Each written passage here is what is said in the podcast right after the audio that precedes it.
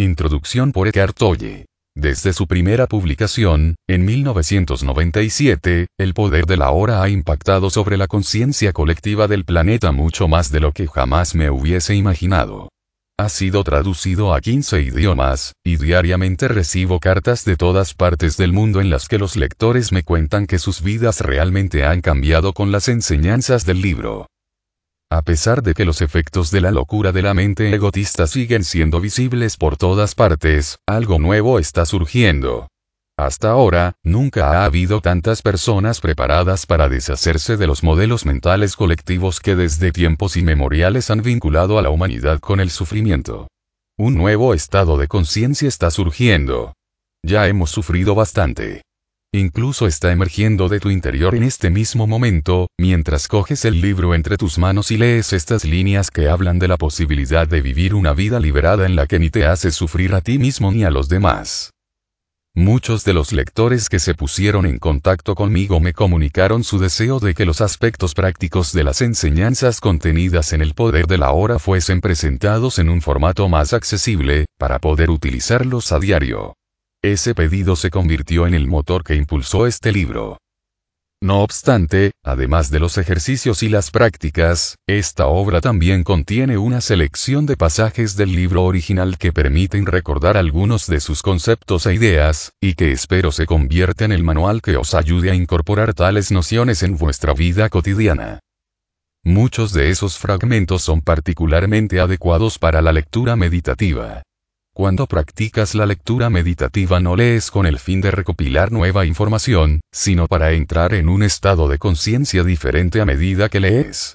Esta es la razón por la cual puedes repasar el mismo pasaje una y otra vez, y en cada ocasión sentirlo fresco y novedoso.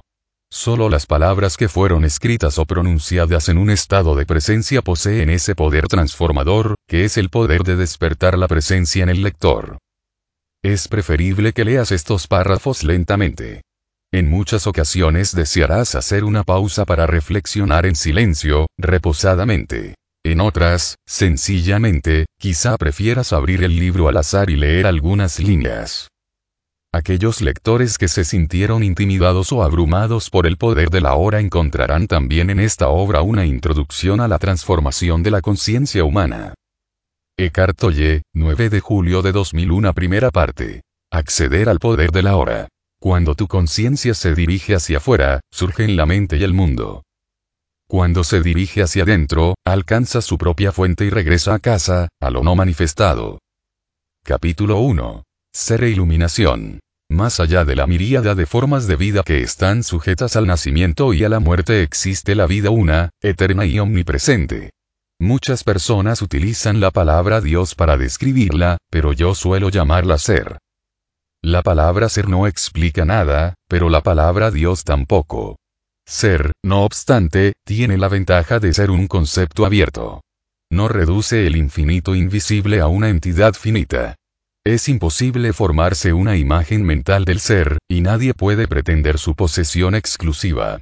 Es tu esencia misma puedes acceder a ella inmediatamente como el sentimiento de tu propia presencia. Por eso solo hay un pequeño paso entre la palabra ser y la experiencia del ser. El ser no solo es trascendente, también impregna profundamente cada forma, y su esencia es invisible e indestructible. Esto significa que ahora mismo puedes acceder al ser porque es tu identidad más profunda, tu verdadera naturaleza. Pero no trates de aferrarlo con la mente. No trates de entenderlo. Solo puedes conocerlo dejando la mente en silencio. Cuando estás presente, cuando tu atención está plena e intensamente en el ahora, puedes sentir el ser, pero nunca podrás entenderlo mentalmente. La iluminación es recuperar la conciencia del ser y residir en ese estado de sensación-realización. 4. La palabra iluminación suscita la idea de un logro sobrehumano, y al ego le gusta que sea así pero no es más que tu estado natural en el que sientes la unidad con el ser. Es un estado de conexión con algo inconmensurable e indestructible, con algo que es esencialmente tú, y sin embargo es mucho mayor que tú. Es encontrar tu verdadera naturaleza más allá del nombre y de la forma. La incapacidad de sentir esta conexión crea la ilusión de que estás separado de ti mismo y del mundo que te rodea. Entonces te percibes, consciente o inconscientemente, como un fragmento aislado.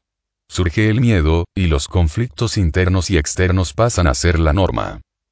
El mayor obstáculo para experimentar la realidad de tu conexión es la identificación con la mente, que hace que el pensamiento se vuelva compulsivo. Ser incapaz de dejar de pensar es una enfermedad terrible, pero no nos damos cuenta de ella porque casi todo el mundo la sufre y se considera algo normal. Este ruido mental incesante te impide encontrar el reino de quietud interior que es inseparable del ser también crea un falso yo fabricado por la mente, que lanza una sombra de miedo y sufrimiento. La identificación con la mente produce una pantalla opaca de conceptos, etiquetas, imágenes, palabras, juicios y definiciones que bloquean toda verdadera relación. Esa pantalla se interpone entre tú y tú mismo, entre tú y tu prójimo, entre tú y la naturaleza, entre tú y Dios crea la ilusión de separación, la ilusión de que tú y el otro estáis totalmente separados. Entonces te olvidas del hecho esencial de que, debajo del nivel de las apariencias físicas y de las formas separadas, eres uno con todo lo que es. La mente es un instrumento soberbio si se usa correctamente. Sin embargo, si se usa de forma inapropiada, se vuelve muy destructiva. Para decirlo con más precisión, no se trata tanto de que usas la mente equivocadamente. Por lo general no la usas en absoluto, sino que ella te usa a ti. Esa es la enfermedad. Crees que tú eres tu mente. Ese es el engaño. El instrumento se ha apoderado de ti. Es como si estuvieras poseído sin saberlo, y crees que la entidad posesora eres tú. La libertad comienza cuando te das cuenta de que no eres la entidad posesora, el pensador. Saberlo te permite examinar la entidad. En el momento en que empiezas a observar al pensador, se activa un nivel de conciencia superior. Entonces empiezas a darte cuenta de que hay un vasto reino de inteligencia más allá del pensamiento, y de que el pensamiento solo es una pequeña parte de esa inteligencia. También te das cuenta de que todas las cosas verdaderamente importantes, la belleza, el amor, la creatividad, la alegría, la paz interna surgen de más allá de la mente. Empiezas a despertar. Libérate de tu mente. La buena nueva es que puedes liberarte de tu mente, que es la única verdadera liberación. Y puedes dar el primer paso ahora mismo. Empieza por escuchar la voz que habla dentro de tu cabeza, y hazlo tan frecuentemente como puedas. Presta una atención especial a cualquier patrón de pensamiento repetitivo, a esos viejos discos de gramófono que pueden haber estado dando vueltas en tu cabeza durante años. Esto es lo que llamo observar al pensador, que es otra manera de decir. Escucha la voz dentro de tu cabeza, mantente allí como presencia que atestigua. Cuando escuches la voz, hazlo imparcialmente. Es decir, no juzgues. No juzgues ni condenes lo que oyes, porque eso significaría que la misma voz ha vuelto a entrar por la puerta de atrás. Pronto te darás cuenta de esto. La voz está allí y yo estoy aquí, observándola. Esta comprensión yo soy, esta sensación de tu propia presencia, no es un pensamiento. Surge de más allá de la mente. Así, cuando escuchas un pensamiento, no solo eres consciente del pensamiento, sino también de ti mismo como testigo del pensamiento. Ha hecho su aparición una nueva dimensión de conciencia. Cuando escuchas el pensamiento, sientes como si hubiera una presencia consciente tuyo profundo por debajo o detrás de él. De este modo el pensamiento pierde su poder sobre ti y se disuelve rápidamente, porque ya no energetizas tu mente mediante la identificación con ella. Es el principio del fin del pensamiento compulsivo e involuntario. Cuando el pensamiento se aquieta, experimentas una discontinuidad en la corriente mental, una brecha de no mente. Al principio las brechas serán cortas, tal vez duren unos segundos, pero gradualmente se irán prolongando. Cuando ocurren estas discontinuidades, sientes cierta quietud y paz dentro de ti. Es el principio del estado natural de sentirte unido al ser, generalmente nublado por la mente. Con la práctica, la sensación de quietud y de paz se va ahondando. De hecho, esa profundidad no tiene fin. También sentirás una sutil emanación de alegría elevándose desde lo más hondo de ti, la alegría de ser. En este estado de conexión interna estás mucho más alerta, más despierto que en el estado de identificación mental. Estás plenamente presente. Y también se eleva la frecuencia vibratoria del campo energético que da vida al cuerpo físico. A medida que profundizas en este reino de la no-mente, como a veces se le denomina en Oriente, vas alcanzando el estado de conciencia pura. En ese estado sientes tu propia presencia con tal intensidad y alegría que, en comparación, todo pensamiento, toda emoción, tu cuerpo físico y todo el mundo externo se vuelven relativamente insignificantes. Sin embargo, no es un estado de egoísmo, sino de desprendimiento y sin generosidad. Te lleva más allá de lo que pensabas que era tu identidad. Esa presencia es esencialmente tú, y al mismo tiempo es inconcebiblemente mayor que tú. En lugar de observar al pensador, también puedes crear una apertura en la corriente mental por el simple hecho de dirigir el foco de tu atención a la hora. Basta con que te hagas intensamente consciente del momento presente. Esto es algo por demás satisfactorio. De este modo retiras la conciencia de tu actividad mental y creas una brecha sin mente en la que estás muy alerta y consciente, pero no piensas. Esta es la esencia de la meditación. En tu vida cotidiana puedes practicar esto tomando cualquier actividad rutinaria, que habitualmente solo es un medio para un fin, y darle toda tu atención para que se convierta en un fin en sí misma. Por ejemplo, cada vez que subas o bajes las escaleras en tu casa o en tu puesto de trabajo, presta mucha atención a cada escalón, a cada movimiento, incluso a tu respiración. Mantente totalmente presente. O cuando te laves las manos, presta atención a todas las percepciones sensoriales asociadas con esa actividad. El sonido y la sensación del agua, el movimiento de tus manos, el aroma del jabón, etc. O cuando entres en tu coche, después de cerrar la puerta, detente durante unos segundos y observa el flujo de tu respiración. Toma conciencia de una silenciosa pero intensa sensación de presencia. Hay un criterio que te permite medir el éxito logrado en esta práctica. El grado de paz que sientas en tu interior. El paso más vital en tu camino hacia la iluminación es este. Aprende a no identificarte con tu mente. Cada vez que creas una apertura en el flujo mental, la luz de tu conciencia se fortalece. Puede que un día te sorprendas sonriendo a la voz que suena en tu cabeza como sonreirías a las travesuras de un niño. Esto significa que has dejado de tomarte el contenido de tu mente tan en serio, y que tu sentido de identidad ya no depende de él. Iluminación. Elevarse por encima del pensamiento a medida que uno crece, va formándose una imagen mental de sí mismo basada en su condicionamiento personal y cultural. A este yo fantasma lo llamamos ego. El ego es tu actividad mental y solo puede funcionar mediante el pensamiento constante. El término ego tiene distintos significados según se trate de una persona u otra, pero cuando lo uso aquí me refiero al falso yo, creado por una identificación inconsciente con la mente. Para el ego, el momento presente apenas existe. Solo considera importantes el pasado y el futuro. Esta inversión total de la verdad explica por qué, en la modalidad ego, la mente es tan disfuncional. Siempre está tratando de mantener el pasado vivo, porque ¿quién sería sin él? Y se proyecta constantemente hacia el futuro para asegurarse la supervivencia y buscar en él una sensación de liberación o satisfacción. Dice. Algún día, cuando haya ocurrido esto, lo otro o lo de más allá, estaré bien, en paz, seré feliz incluso cuando parece que el ego está en el presente, no ve el presente. Lo percibe equivocadamente porque lo mira con los ojos del pasado o reduce el presente a ser un medio para un fin, un fin que siempre reside en el futuro proyectado por la mente. Observa tu mente y comprobarás que funciona así. El momento presente contiene la clave de la liberación, pero no puedes encontrar el momento presente mientras seas tu mente. Alcanzar la iluminación significa elevarse por encima del pensamiento. En el estado de iluminación sigues usando la mente cuando la necesitas, pero de un modo mucho más enfocado y eficaz que antes.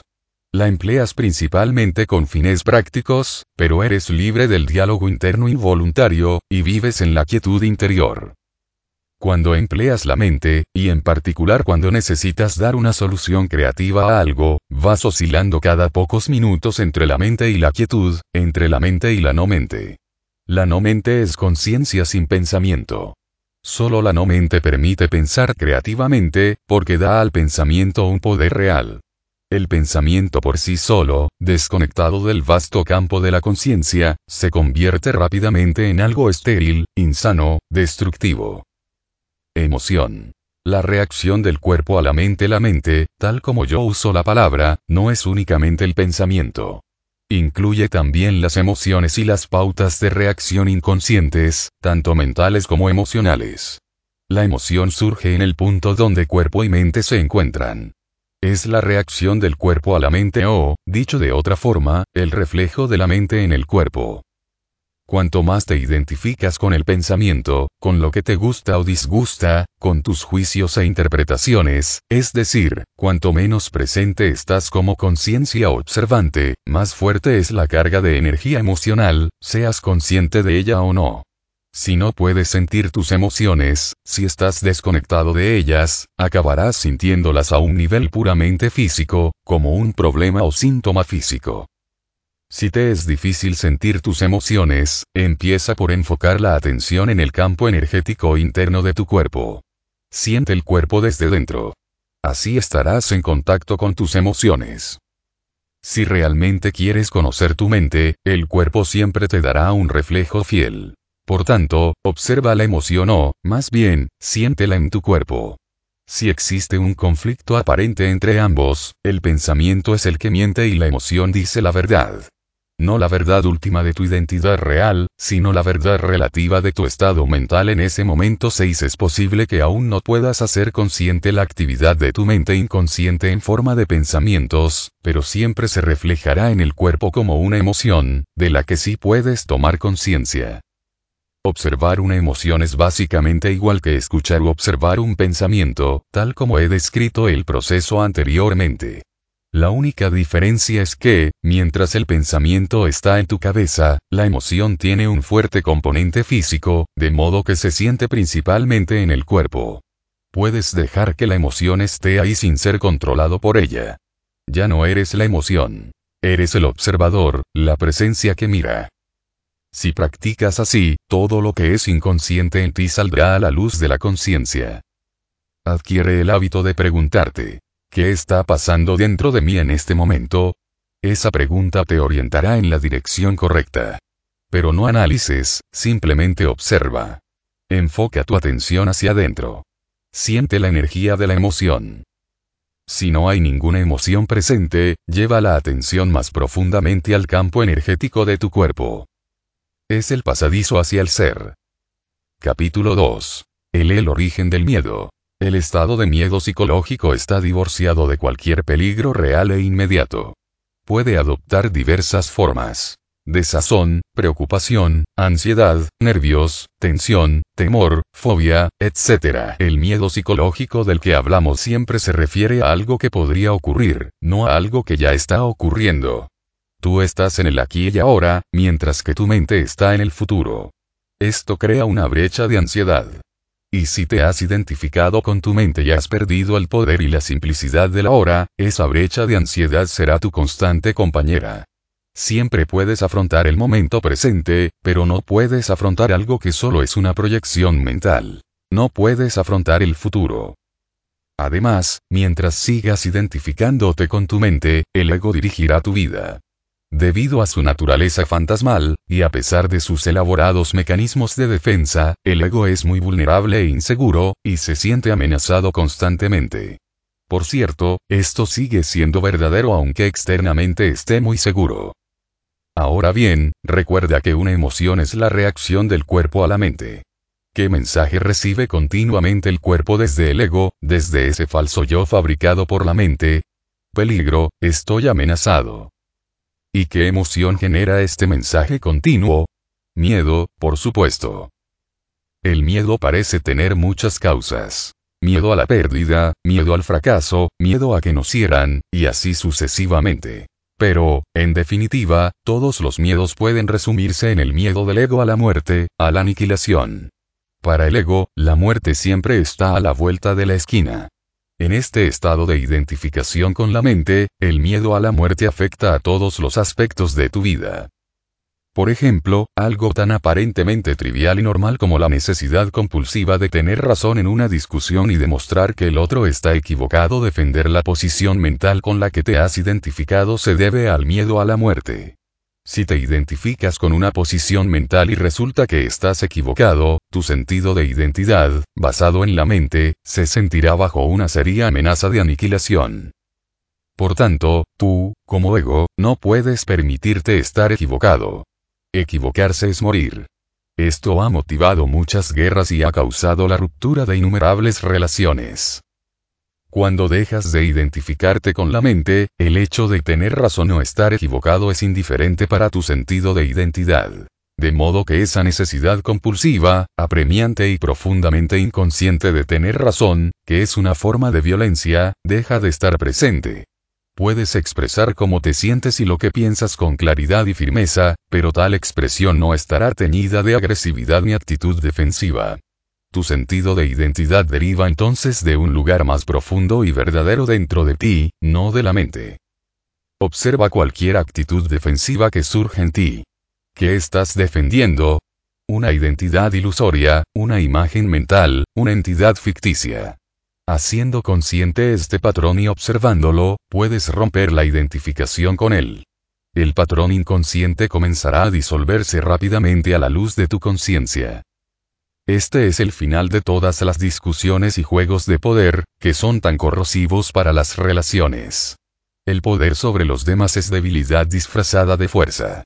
El verdadero poder está dentro, y está a tu disposición ahora. La mente siempre trata de negar el ahora y de escapar de él. En otras palabras, cuanto más te identificas con tu mente, más sufres. O puedes decirlo de este otro modo. Cuanto más capaz seas de valorar y aceptar el ahora, más libre estarás del dolor y del sufrimiento, más libre de la mente egotista. Si no deseas crear más dolor para ti mismo ni para los demás, si no quieres añadir más dolor al residuo del pasado que aún vive en ti, no crees más tiempo, o crea el imprescindible para gestionar los aspectos prácticos de la vida. ¿Cómo dejar de crear tiempo? Date cuenta inequívocamente de que el momento presente es lo único que tienes. Haz de la hora el centro fundamental de tu vida. Si antes vivías en el tiempo y hacías breves visitas a la hora, establece tu residencia habitual en el ahora y haz breves visitas al pasado y al futuro cuando tengas que resolver los asuntos prácticos de tu vida 7 di siempre sí al momento presente. Acaba con la ilusión del tiempo la clave es esta. Acaba con la ilusión del tiempo. Tiempo y mente son inseparables. Retira el tiempo de la mente y esta separa, a menos que elijas usarla.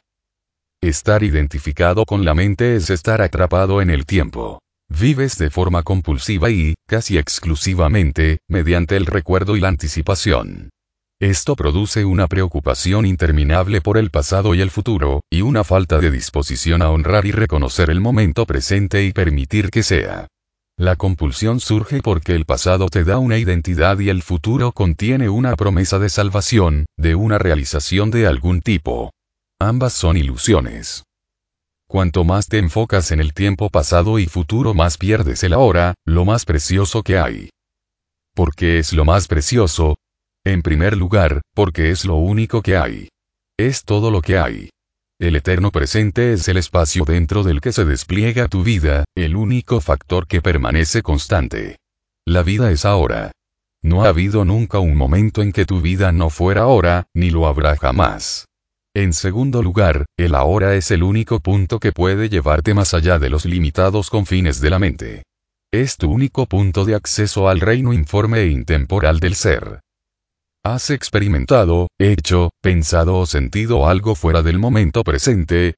¿Piensas que lo harás alguna vez? ¿Es posible que algo ocurra o sea fuera de la hora? La respuesta es evidente, ¿no es cierto?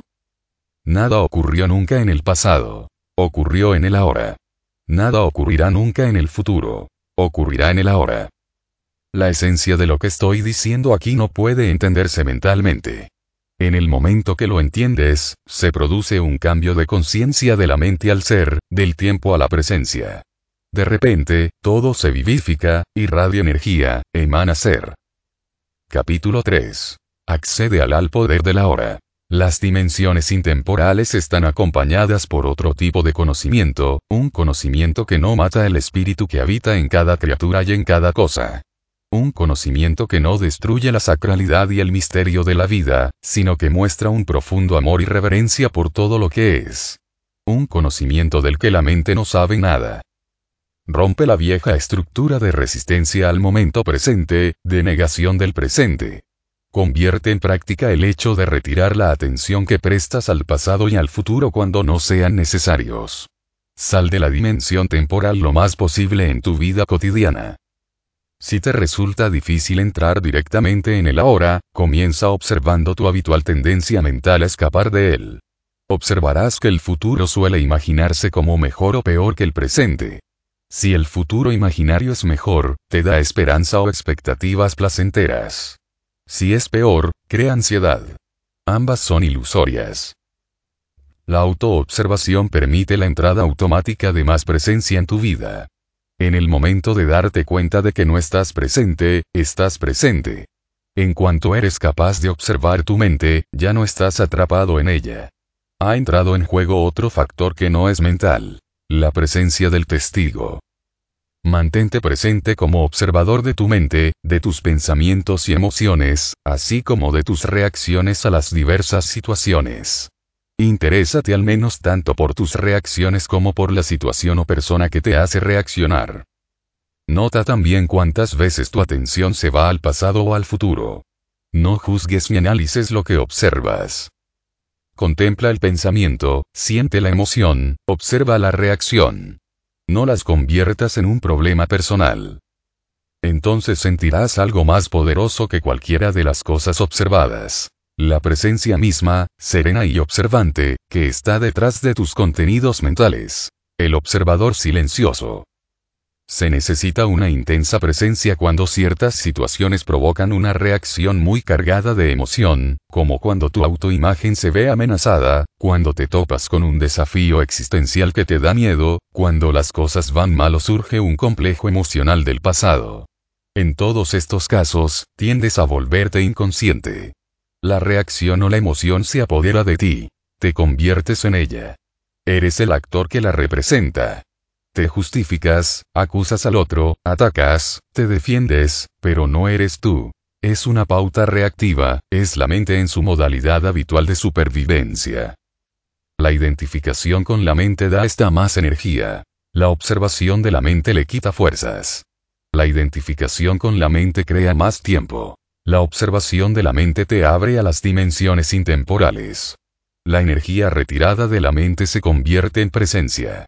Si puedes sentir lo que significa estar presente, resulta mucho más fácil elegir salir de la dimensión temporal cuando no necesitas el tiempo por motivos prácticos y entrar profundamente en el ahora. Esto no reduce tu capacidad de usar el tiempo pasado o futuro cuando tienes que referirte a él por alguna causa concreta. Tampoco reduce tu capacidad de usar tu mente. De hecho, la aumenta 8 cuando utilices la mente, esta será más aguda, estará más enfocada. El principal foco de atención de la persona iluminada está siempre en el ahora, aunque sigue manteniendo una conciencia periférica del tiempo. En otras palabras, continúa usando el tiempo del reloj, pero es libre del tiempo psicológico. Abandona el tiempo psicológico, aprende a usar el tiempo en los aspectos prácticos de tu vida, podemos denominarlo el tiempo del reloj, pero regresa inmediatamente a la conciencia del presente cuando esos asuntos prácticos estén resueltos. Así no habrá una acumulación de tiempo psicológico, que es la identificación con el pasado y la continua proyección compulsiva hacia el futuro. Si te marcas un objetivo y avanzas hacia él, estás usando el tiempo del reloj. Eres consciente de a dónde quieres ir, pero valoras y das la máxima atención al paso que estás dando en este momento. Si te centras excesivamente en el objetivo, quizá porque estás buscando la felicidad, la realización, o completar tu sentido de identidad, dejas de honrar el ahora. Entonces se queda reducido a un simple paso intermedio sin valor intrínseco que te permite acceder al futuro. El tiempo del reloj se convierte en tiempo psicológico. Tu camino de vida deja de ser una aventura y se reduce a una necesidad obsesiva de llegar, de alcanzar, de lograrlo. Dejas de mirar y de oler las flores que están a los lados del camino y dejas de interesarte por la belleza y el milagro de la vida que se desarrolla a tu alrededor cuando estás presente en el ahora. Estás siempre tratando de llegar a otro lugar distinto de donde estás.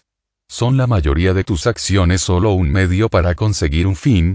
Pospones siempre la satisfacción o la reduces a breves placeres como el sexo, la comida, la bebida, las drogas o las emociones intensas y la excitación, Estás siempre centrado en conseguir, alcanzar y llegar a ser, o, alternativamente, estás siempre buscando una nueva emoción o placer. ¿Crees que si adquieres más cosas te sentirás más realizado, serás lo suficientemente bueno o estarás psicológicamente completo? ¿Esperas que un hombre o una mujer dé sentido a tu vida? En el estado de conciencia normal, es decir, no iluminado, el poder y el infinito potencial creativo que residen en el ahora quedan totalmente oscurecidos por el tiempo psicológico. Tu vida pierde la cualidad vibrante, la frescura, la maravilla.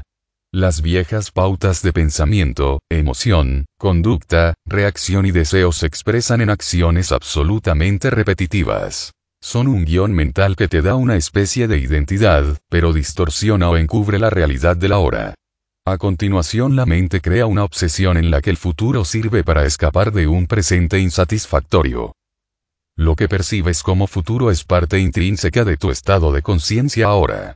Si tu mente lleva una pesada carga del pasado, experimentarás más de lo mismo.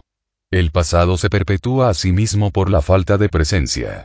La calidad de tu conciencia en este momento es lo que conforma el futuro, que, por supuesto, solo puede ser experimentado como el ahora.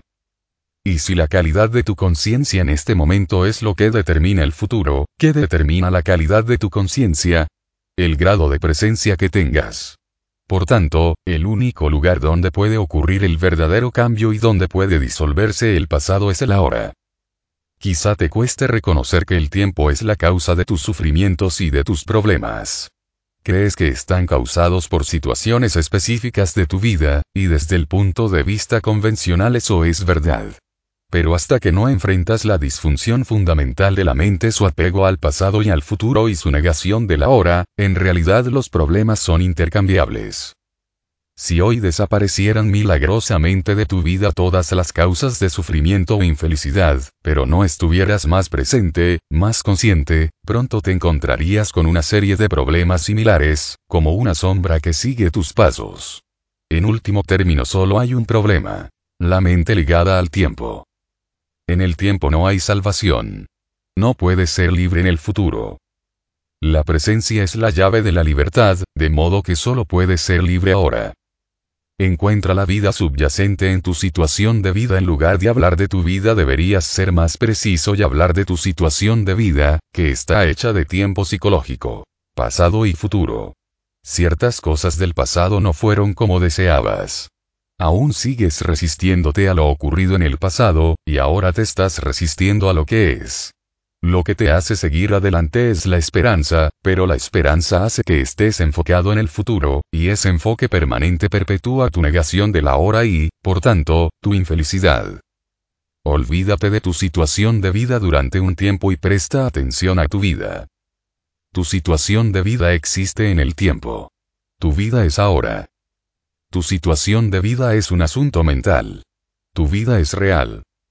Encuentra la puerta estrecha que conduce a la vida. Se llama el ahora. Reduce el ámbito de tu vida a este momento. Tu situación de vida puede estar llena de problemas como lo están la mayoría de ellas, pero averigua si tienes algún problema en este momento. No mañana, ni dentro de 10 minutos, sino ahora. ¿Tienes un problema ahora? 9. Cuando estás lleno de problemas no hay espacio para que pueda entrar nada nuevo, no hay lugar para una solución. Por eso, cuando puedas, date espacio, crea el espacio que te permita encontrar la corriente de vida que subyace a tu situación de vida. Emplea tus sentidos plenamente. Trata de estar donde estás. Mira a tu alrededor. Simplemente mira, sin interpretar. Observa la luz, las formas, los colores, las texturas. Sé consciente de la presencia silenciosa de cada cosa.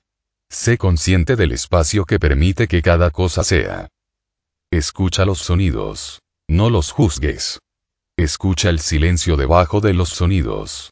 Toca algo, cualquier cosa, y siente y reconoce su ser. Observa el ritmo de tu respiración. Siente cómo fluye el aire dentro y fuera, siente la energía de vida dentro de tu cuerpo. Permite que todo sea, tanto dentro como fuera. Permite y reconoce la cualidad de las cosas. Entra profundamente en el ahora. Estás dejando atrás el mundo mortecino de la abstracción mental, del tiempo. Estás saliendo de la mente alocada que agota tu energía de vida, del mismo modo que está envenenando y destruyendo la tierra. Estás despertando del sueño del tiempo al presente. Todos los problemas son ilusiones mentales. Centra tu atención en el ahora y dime qué problema tienes en este momento. No me estás dando ninguna respuesta porque es imposible tener un problema cuando tu atención está plenamente en el ahora. Hay una situación que tiene que ser afrontada o aceptada, eso sí. Pero ¿por qué convertirla en un problema? Inconscientemente, a la mente le encantan los problemas porque te dan cierta identidad. Es algo normal. Y es una locura. Tener un problema significa dar vueltas mentalmente a una situación sin tener verdadera intención o posibilidad de hacer algo respecto ahora. Inconscientemente estás haciendo del problema parte de tu identidad. Acabas sintiéndote tan agobiado por tu situación de vida que pierdes la sensación de la vida, del ser. O llevas en tu mente la pesada carga de un centenar de cosas que tendrás que hacer en el futuro, en lugar de centrar tu atención en lo único que puedes hacer ahora. Cuando creas un problema, creas dolor. Basta con hacer una simple elección, con tomar una simple decisión. Pase lo que pase, no generaré más dolor para mí mismo. No me crearé más problemas. Aunque es una elección simple, también es muy radical. No podrás tomar esa decisión a menos que estés realmente muy harto de sufrir y consideres que ya has tenido suficiente. Pero tampoco podrás mantenerla a menos que hayas accedido al Poder de la hora. Si no generas más dolor para ti mismo, tampoco lo generarás para los demás. Y tampoco contaminarás la hermosa tierra, tu espacio interno, ni el psiquismo colectivo con la negatividad de los problemas. Si surge una situación que tienes que afrontar ahora, la acción surgida de tu conciencia del momento presente será clara e incisiva.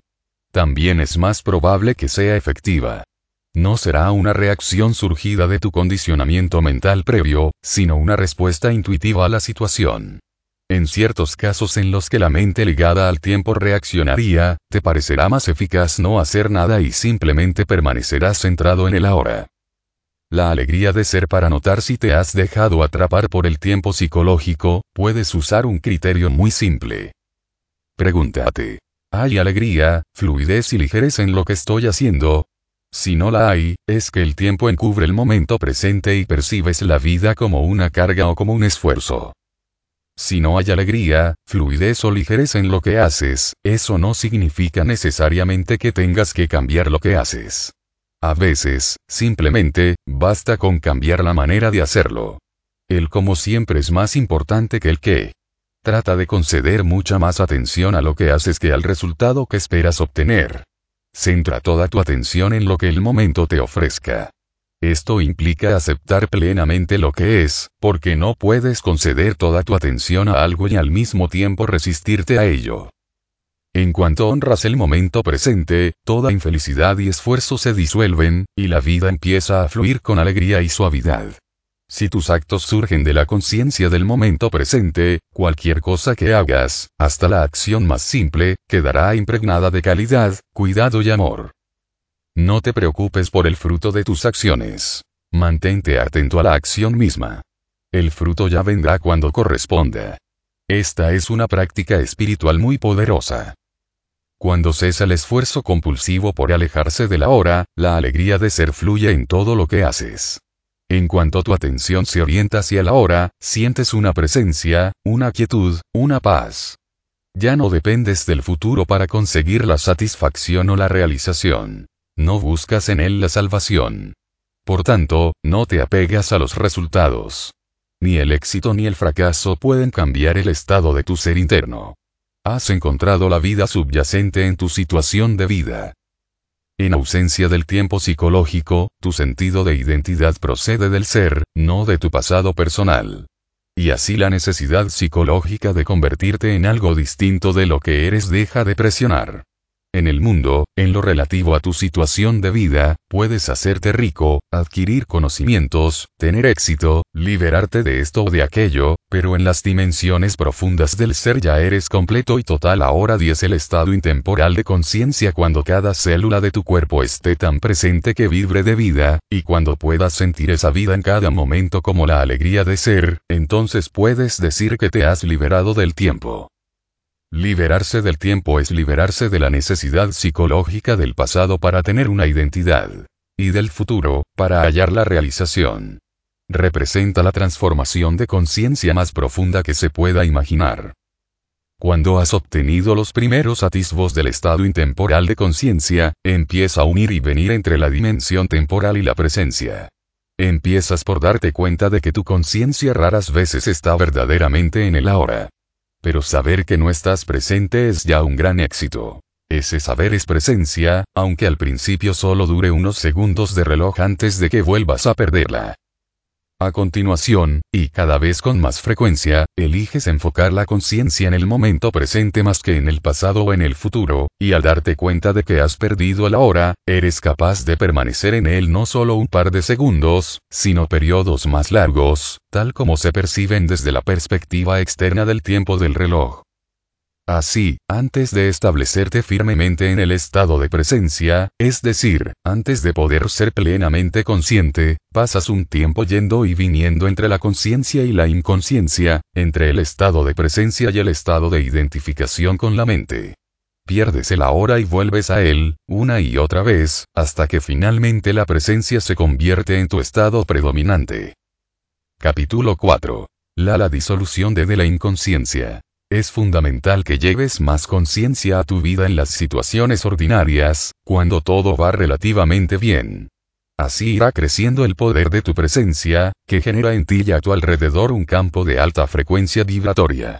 Ninguna inconsciencia ni negatividad, ninguna discordia o violencia podrán entrar en ese campo y sobrevivir, del mismo modo que la oscuridad no puede sobrevivir en presencia de la luz. Cuando aprendes a ser testigo de tus pensamientos y emociones, que es parte esencial del estar presente, te sorprende el ruido de fondo de la inconsciencia ordinaria y te das cuenta de que muy pocas veces te sientes verdaderamente cómodo contigo mismo, si es que te ocurre alguna vez. A nivel mental, encontrarás abundantes resistencias en forma de juicios, descontento y proyecciones mentales que te alejan de la hora. A nivel emocional, notarás una corriente subterránea de incomodidad, tensión, aburrimiento o nervios.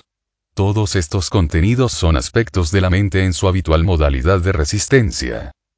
Observa los diversos modos en que la intranquilidad, el descontento y la tensión surgen en ti como consecuencia de juicios innecesarios, resistencias a lo que es y la negación de la hora. Lo inconsciente se disuelve cuando lo iluminas con la luz de la conciencia. Cuando aprendas a disolver la inconsciencia ordinaria, la luz de tu propia presencia brillará con fulgor, y será más fácil afrontar la inconsciencia profunda cuando sientas su atracción magnética. Sin embargo, puede que la inconsciencia ordinaria no resulte fácil de detectar, porque es muy común. Acostúmbrate a hacer un seguimiento de tu estado emocional y mental mediante la autoobservación. Una buena pregunta que podrías plantearte frecuentemente es, ¿Estoy relajado en este momento? O también puedes indagar. ¿Qué está ocurriendo dentro de mí en este instante? Interésate al menos tanto por lo que ocurre dentro de ti como por lo que pasa afuera. Si consigues que lo de dentro esté bien, lo de fuera encajará en su lugar. La realidad primaria está dentro. La secundaria, fuera. Y no te respondas a estas preguntas inmediatamente. Dirige tu atención hacia adentro. Mira dentro de ti. ¿Qué tipo de pensamientos está produciendo tu mente? ¿Qué sientes? Dirige tu atención al cuerpo. ¿Notas alguna tensión? Cuando detectes cierto nivel de incomodidad, el ruido de fondo, observa cómo estás evitando, resistiéndote o negando la vida por negar el ahora. Hay muchas maneras de resistirse inconscientemente al momento presente. Con la práctica aumentará tu poder de autoobservación, tu capacidad de hacer un seguimiento de tu estado interno. Donde quiera que estés, mantente plenamente presente. ¿Estás estresado? Estás tan agitado tratando de llegar al futuro que el presente queda reducido a un medio para alcanzarlo. Lo que causa tensión es estar aquí queriendo estar allí, o estar en el presente queriendo estar en el futuro. Es una disyuntiva que te desgarra por dentro o se te absorbe mucha atención el pasado. Sueles hablar de él y pensar en él positiva o negativamente, piensas en los grandes logros que has alcanzado, en tus aventuras y experiencias, o en tu historial de víctima y en las cosas horribles que te sucedieron, o quizá piensas en lo que tú hiciste a otra persona, que crean tus pensamientos. Culpa, orgullo, resentimiento, ira, lamentos, autocompasión. Entonces, además de reforzar un falso sentido de identidad, estás ayudando a acelerar el proceso de envejecimiento de tu cuerpo produciendo una acumulación de pasado en tu psique. Verifícalo por ti mismo observando a las personas cercanas que tengan una fuerte tendencia a aferrarse al pasado. Haz morir el pasado cada momento. No lo necesitas. Refiérete a él solo cuando sea absolutamente relevante para el presente. Siente el poder de este momento y la plenitud del ser. Siente tu presencia. ¿Estás preocupado? Sueles pensar mucho en lo que pasaría si. Entonces estás identificado con tu mente, que se proyecta en una imaginaria situación futura y genera miedo. No hay modo de poder afrontar esa situación, porque no existe. Es un fantasma mental. Sin embargo, puedes parar esa locura que corroe la salud y la vida volviendo a tomar conciencia del momento presente. Siente tu respiración. Siente el aire que fluye dentro y fuera de tu cuerpo. Siente tu campo de energía interna. Lo único que tienes que afrontar, con lo que tienes que lidiar en la vida real en oposición a las proyecciones mentales imaginarias, es este momento. Pregúntate qué problema tienes ahora mismo, no el año próximo, mañana o dentro de cinco minutos. ¿Qué está mal en este momento? Siempre puedes lidiar con el ahora, pero nunca podrás lidiar con el futuro, y tampoco tienes que hacerlo. La respuesta, la fuerza, la acción justa o el recurso estarán allí cuando los necesites, no antes ni después. ¿Estás acostumbrado a esperar? ¿Pasas buena parte de tu vida esperando? Para mí, esperar a pequeña escala es esperar en la cola de correos, en un atasco de tráfico, en el aeropuerto, esperar a que llegue alguien o hasta acabar un trabajo. Esperar a gran escala es esperar a las próximas vacaciones, a tener un trabajo mejor, a que crezcan los niños, a establecer una relación significativa, a triunfar, a hacer dinero, a ser importante, a iluminarte. Es bastante común que la gente se pase toda la vida esperando para empezar a vivir. La espera es un estado mental. Significa básicamente que quieres el futuro y no quieres el presente. No quieres lo que tienes y quieres lo que no tienes.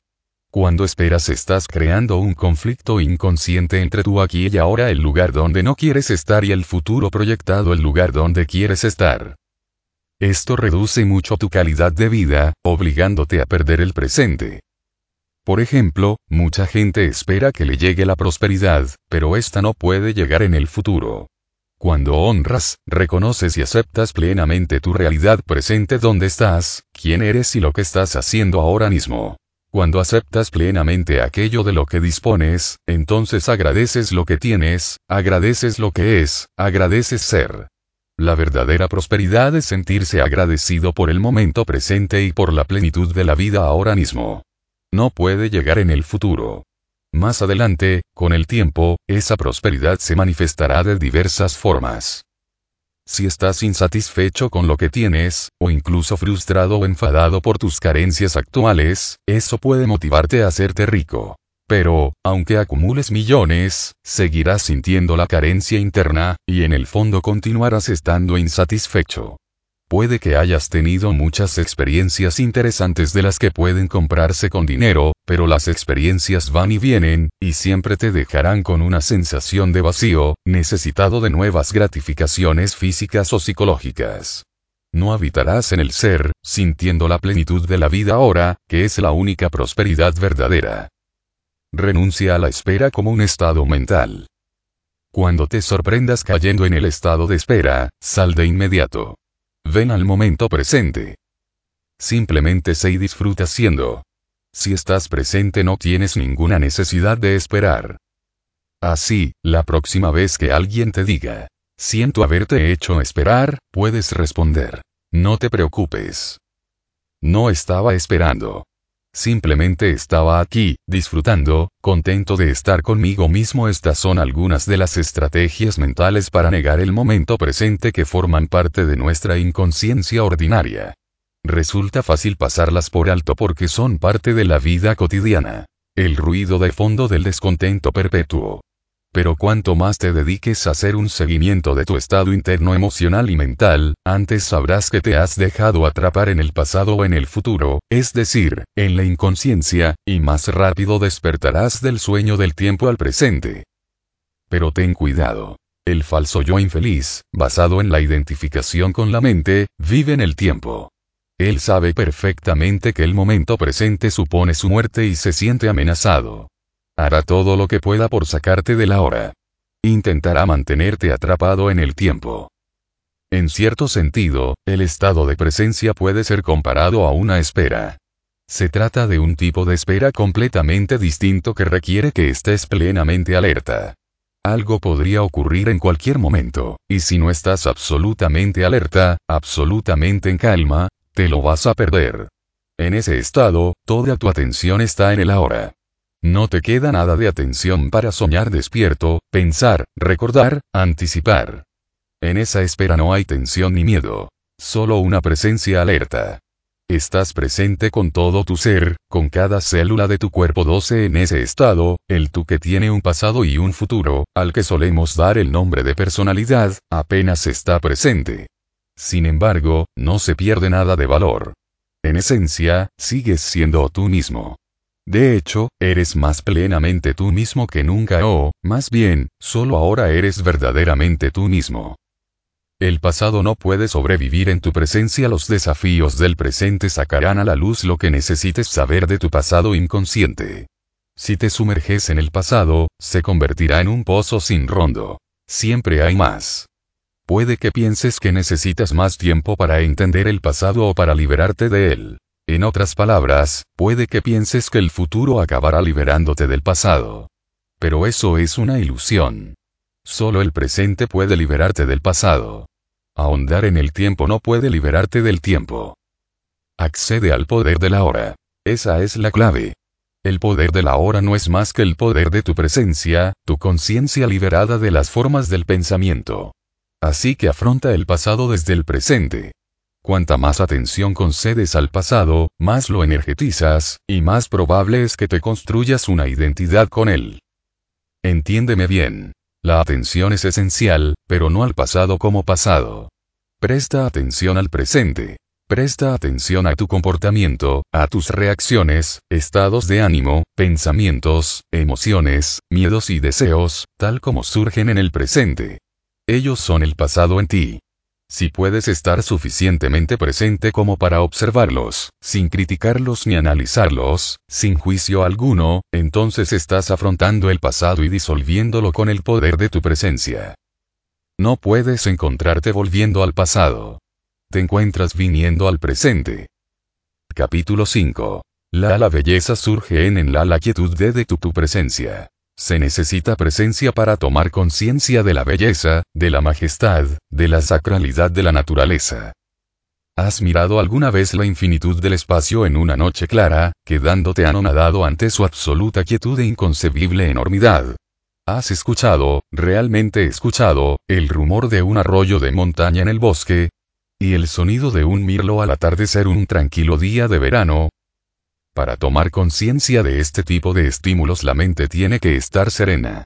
Tienes que abandonar momentáneamente tu equipaje personal de problemas, de pasado y de futuro, y todo tu conocimiento, porque, de no hacerlo, verás pero no verás y oirás pero no oirás. Tienes que estar totalmente presente. Más allá de la belleza de las formas externas, hay otra cosa. Algo innombrable, inefable, algo profundo, interno, la esencia sagrada. Donde y cuando quiera que encontramos algo bello, percibimos el brillo de esta esencia interna, que solo se nos revela cuando estamos presentes. ¿Podría ocurrir que esta esencia innombrable y tu presencia fueran una única y misma cosa? ¿Estaría ahí si tú no estuvieras presente? Profundiza en ello. Descúbrelo por ti mismo. La realización de la conciencia pura cuando observas la mente, retiras conciencia de las formas mentales, y esa conciencia se convierte en el observador o testigo. En consecuencia, el observador conciencia pura más allá de la forma se fortalece y las formaciones mentales se debilitan. Cuando hablamos de observar la mente estamos llevando a la esfera personal un evento de significa, do cósmico. A través de ti, la conciencia está despertando de su sueño de identificación con la forma y se está retirando de la forma. Esto presagia un suceso y a la vez forma parte de él que probablemente aún queda en un futuro lejano. Ese suceso es el fin del mundo. Para mantenerse presente en la vida cotidiana resulta útil estar profundamente arraigado en uno mismo porque, de lo contrario, la mente, que tiene una enorme inercia, te arrastra como la crecida de un río. Mantenerte presente significa habitar tu cuerpo plenamente. Tener siempre parte de tu atención en el campo energético interno de tu cuerpo. Sentir cuerpo por dentro, por así decirlo. La conciencia corporal te mantiene presente. Te ancla en el ahora. El cuerpo que puedes ver y tocar no puede llevarte al ser.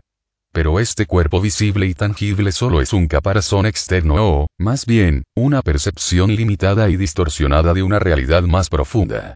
En tu estado natural de conexión con el ser, esa realidad más profunda puede sentirse a cada momento como el cuerpo interno invisible, la presencia interna que te anima.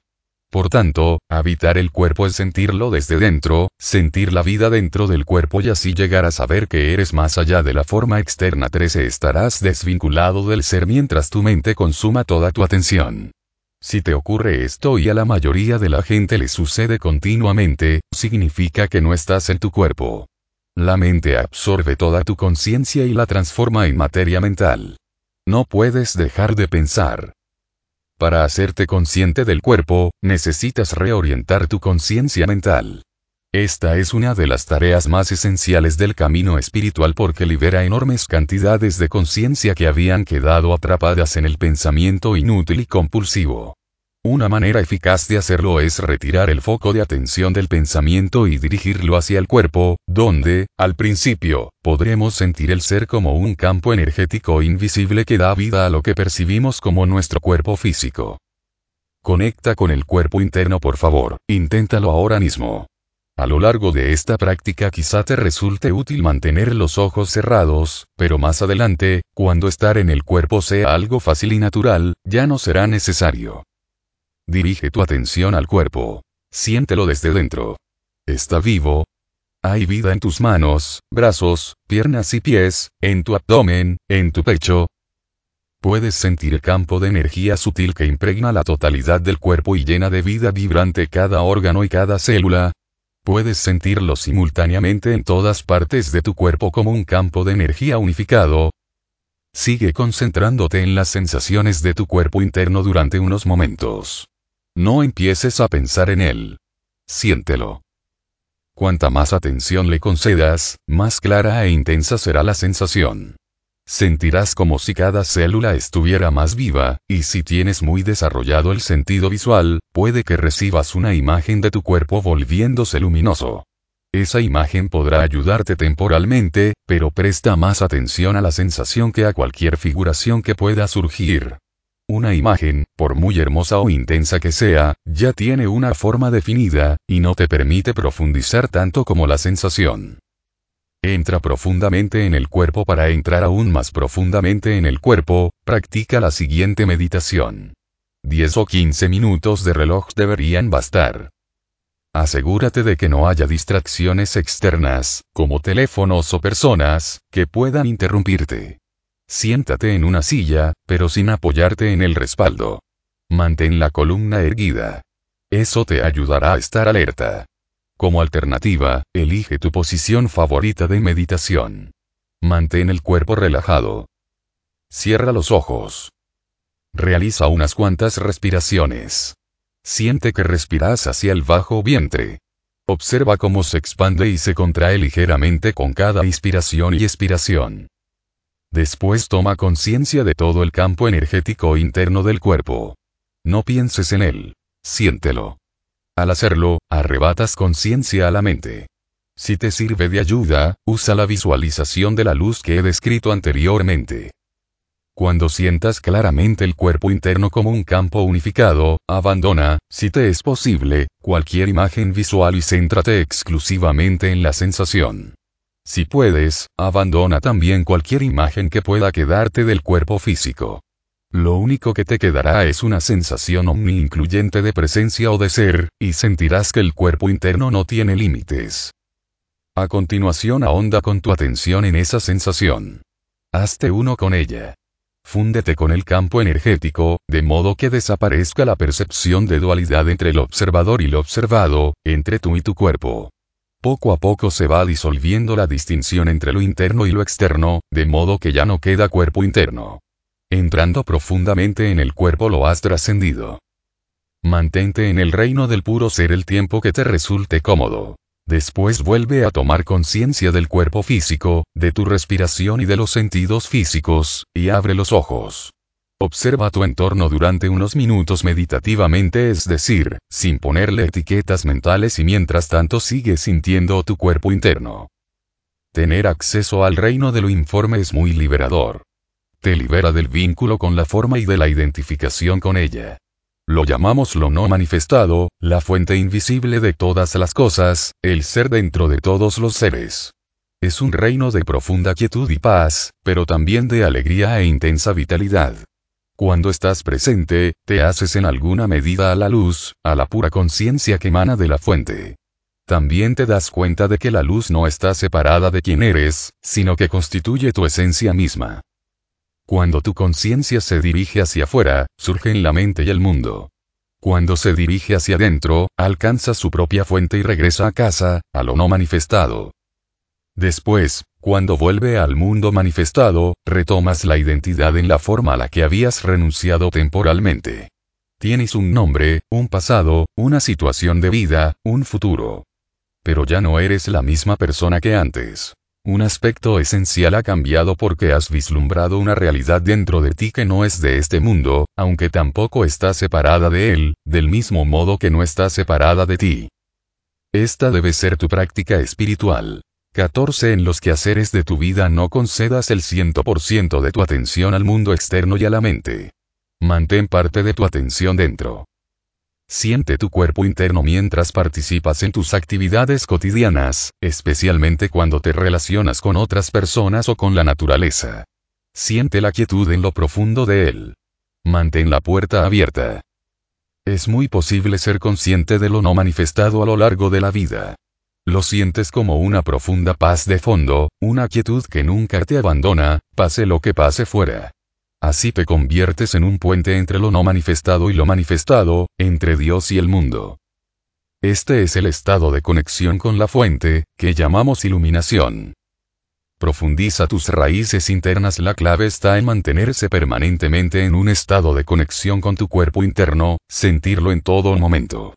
Esto profundizará y transformará tu vida rápidamente. Cuanta más conciencia dirijas hacia el cuerpo interno, más elevada será su frecuencia vibratoria, de manera parecida a una luz que brilla más a medida que giras el interruptor progresivo y aumenta el flujo eléctrico. En ese alto nivel energético la negatividad ya no puede afectarte, y tenderás a atraer nuevas circunstancias que reflejen esa frecuencia elevada.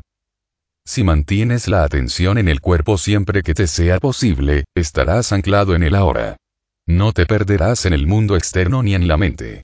Los pensamientos y las emociones, los miedos y los deseos, pueden seguir presentes en alguna medida, pero ya no se adueñarán de ti. Por favor, analiza dónde está tu atención en este momento. ¿Estás escuchándome o estás leyendo estas palabras en un libro? Ese es el centro de tu atención. También eres consciente periféricamente de tu entorno, de otras personas, etc. Además, puedes tener cierta actividad mental en torno a lo que estás oyendo o leyendo, algún comentario mental. Pero no es necesario que nada de lo anterior absorba toda tu atención.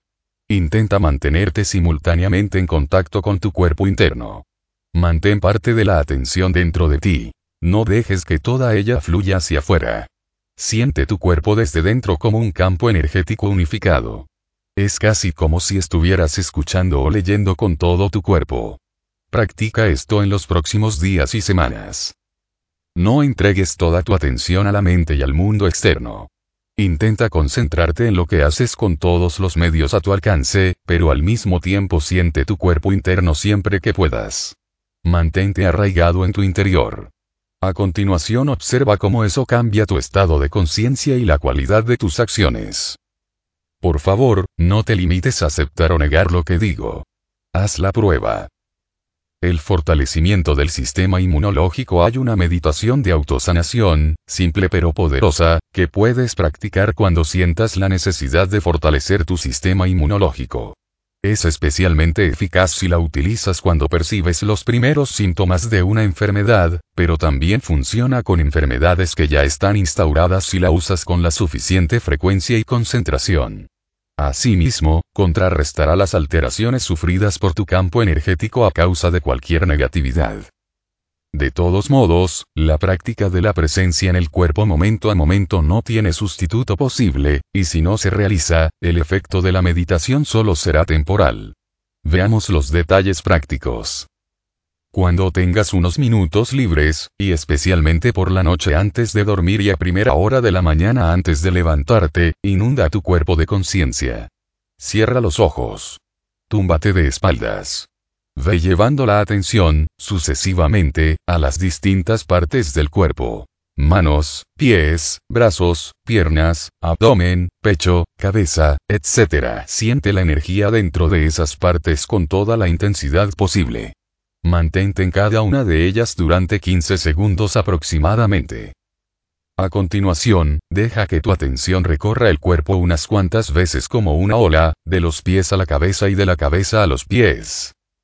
Con dedicar un minuto a esta parte es suficiente. A renglón seguido, siente la totalidad de tu cuerpo energético como un campo de energía unificado. Mantén la sensación durante unos minutos. Permanece intensamente presente durante ese tiempo, presente en cada célula de tu cuerpo. No te preocupes si tu mente consigue apartar tu atención del cuerpo ocasionalmente y te quedas perdido en algún pensamiento. En cuanto te des cuenta de que eso ha ocurrido, reorienta tu atención hacia el cuerpo interno. El uso creativo de la mente si necesitas usar la mente para un propósito específico, úsala en combinación con tu cuerpo interno. Solo si eres capaz de mantenerte consciente sin pensamientos podrás usar la mente creativamente, y el camino más fácil para entrar en ese estado es a través del cuerpo 15 cuando necesites una respuesta, una solución o una idea creativa, deja de pensar momentáneamente y concentra la atención en tu campo de energía interno. Toma conciencia de la quietud. Cuando vuelvas a pensar, tu pensamiento será fresco y creativo. En cualquier actividad relacionada con el pensamiento, practica el hábito de alternar entre unos minutos de pensamiento y otros tantos de una especie de escucha interna, de quietud interna. Podríamos decirlo así. No pienses únicamente con tu cabeza, piensa con todo tu cuerpo. Deja que la respiración te lleve al cuerpo si en algún momento te resulta difícil contactar con el cuerpo interno, suele ser más fácil empezar centrándose en la respiración. La respiración consciente, que es una intensa meditación por derecho propio, te pondrá gradualmente en contacto con el cuerpo. Sigue la respiración con tu atención, el aire que entra y sale del cuerpo. Inspira y siente el abdomen expandirse y contraerse ligeramente con cada inspiración y expiración. Si te resulta fácil visualizar, cierra los ojos y obsérvate rodeado de luz o inmerso en una sustancia luminosa, en un mar de conciencia. A continuación inspira esa luz. Siente que la sustancia resplandeciente llena todo tu cuerpo y lo hace luminoso. A partir de ahí, gradualmente, céntrate más en la sensación. No te apegues a ninguna imagen visual. Ahora estás en tu cuerpo. Has accedido al poder de la hora. Capítulo 6. Disolver el, el cuerpo dolor. El amor es un estado de ser. Tu amor no está afuera. Está en lo profundo de ti. Nunca puedes perderlo, no puede dejarte. No depende de otro cuerpo, de otra forma externa. La mayor parte del dolor humano es innecesario. Lo crearás tú mismo mientras la mente no observada dirija tu vida. El dolor que produces en el ahora siempre surge de una falta de aceptación, de una resistencia inconsciente a lo que es. Como pensamiento, la resistencia es un juicio de algún tipo. Como emoción, es algún tipo de negatividad. La intensidad del dolor depende del grado de resistencia al momento presente y esta, a su vez, depende de lo fuerte que sea tu identificación con la mente. La mente siempre trata de negar el ahora y de escapar de él. En otras palabras, cuanto más te identificas con tu mente, más sufres.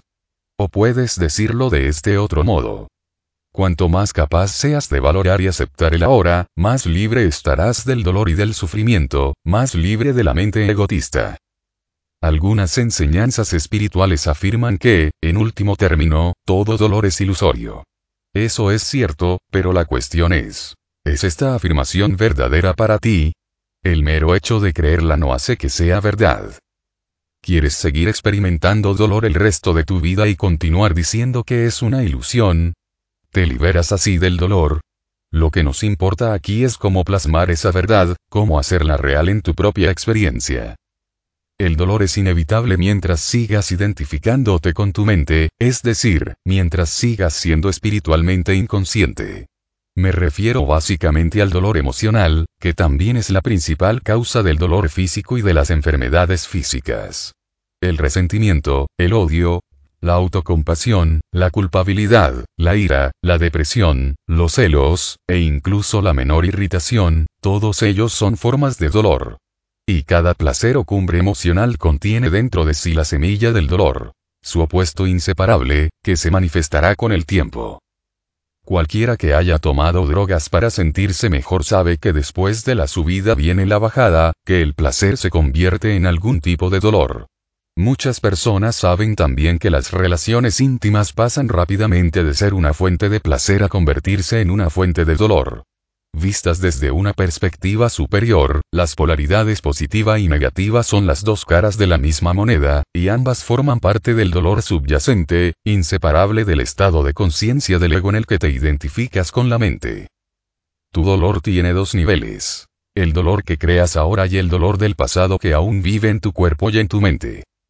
Mientras no seas capaz de acceder al poder de la hora, cada dolor emocional que experimentes dejará tras de sí un residuo de sufrimiento que vive en ti. Se mezcla con el dolor del pasado que ya estaba allí, alojándose en tu cuerpo y en tu mente. Y aquí se incluye, por supuesto, el dolor que sufriste de niño, causado por la inconsciencia del mundo en el que naciste. Este dolor acumulado es un campo de energía negativa que ocupa tu cuerpo y tu mente. Si lo consideras una entidad invisible por derecho propio, te acercas bastante a la verdad. Se trata del cuerpo dolor emocional 16. El cuerpo dolor tiene dos estados posibles. Latente o activo.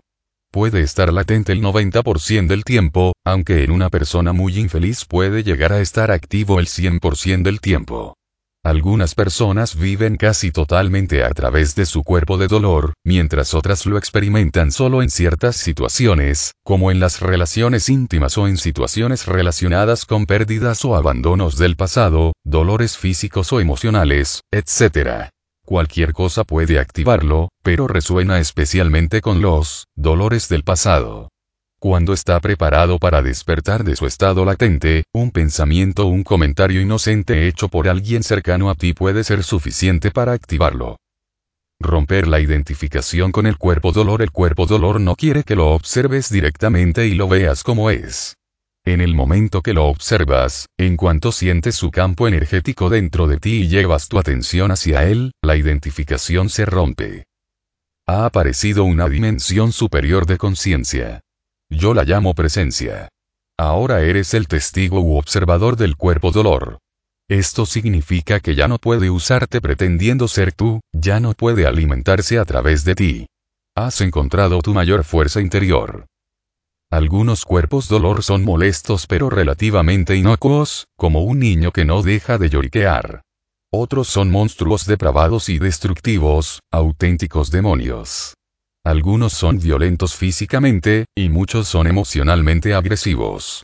Algunos atacan a la gente cercana, la gente que rodea a la persona, mientras que otros pueden atacar a su anfitrión.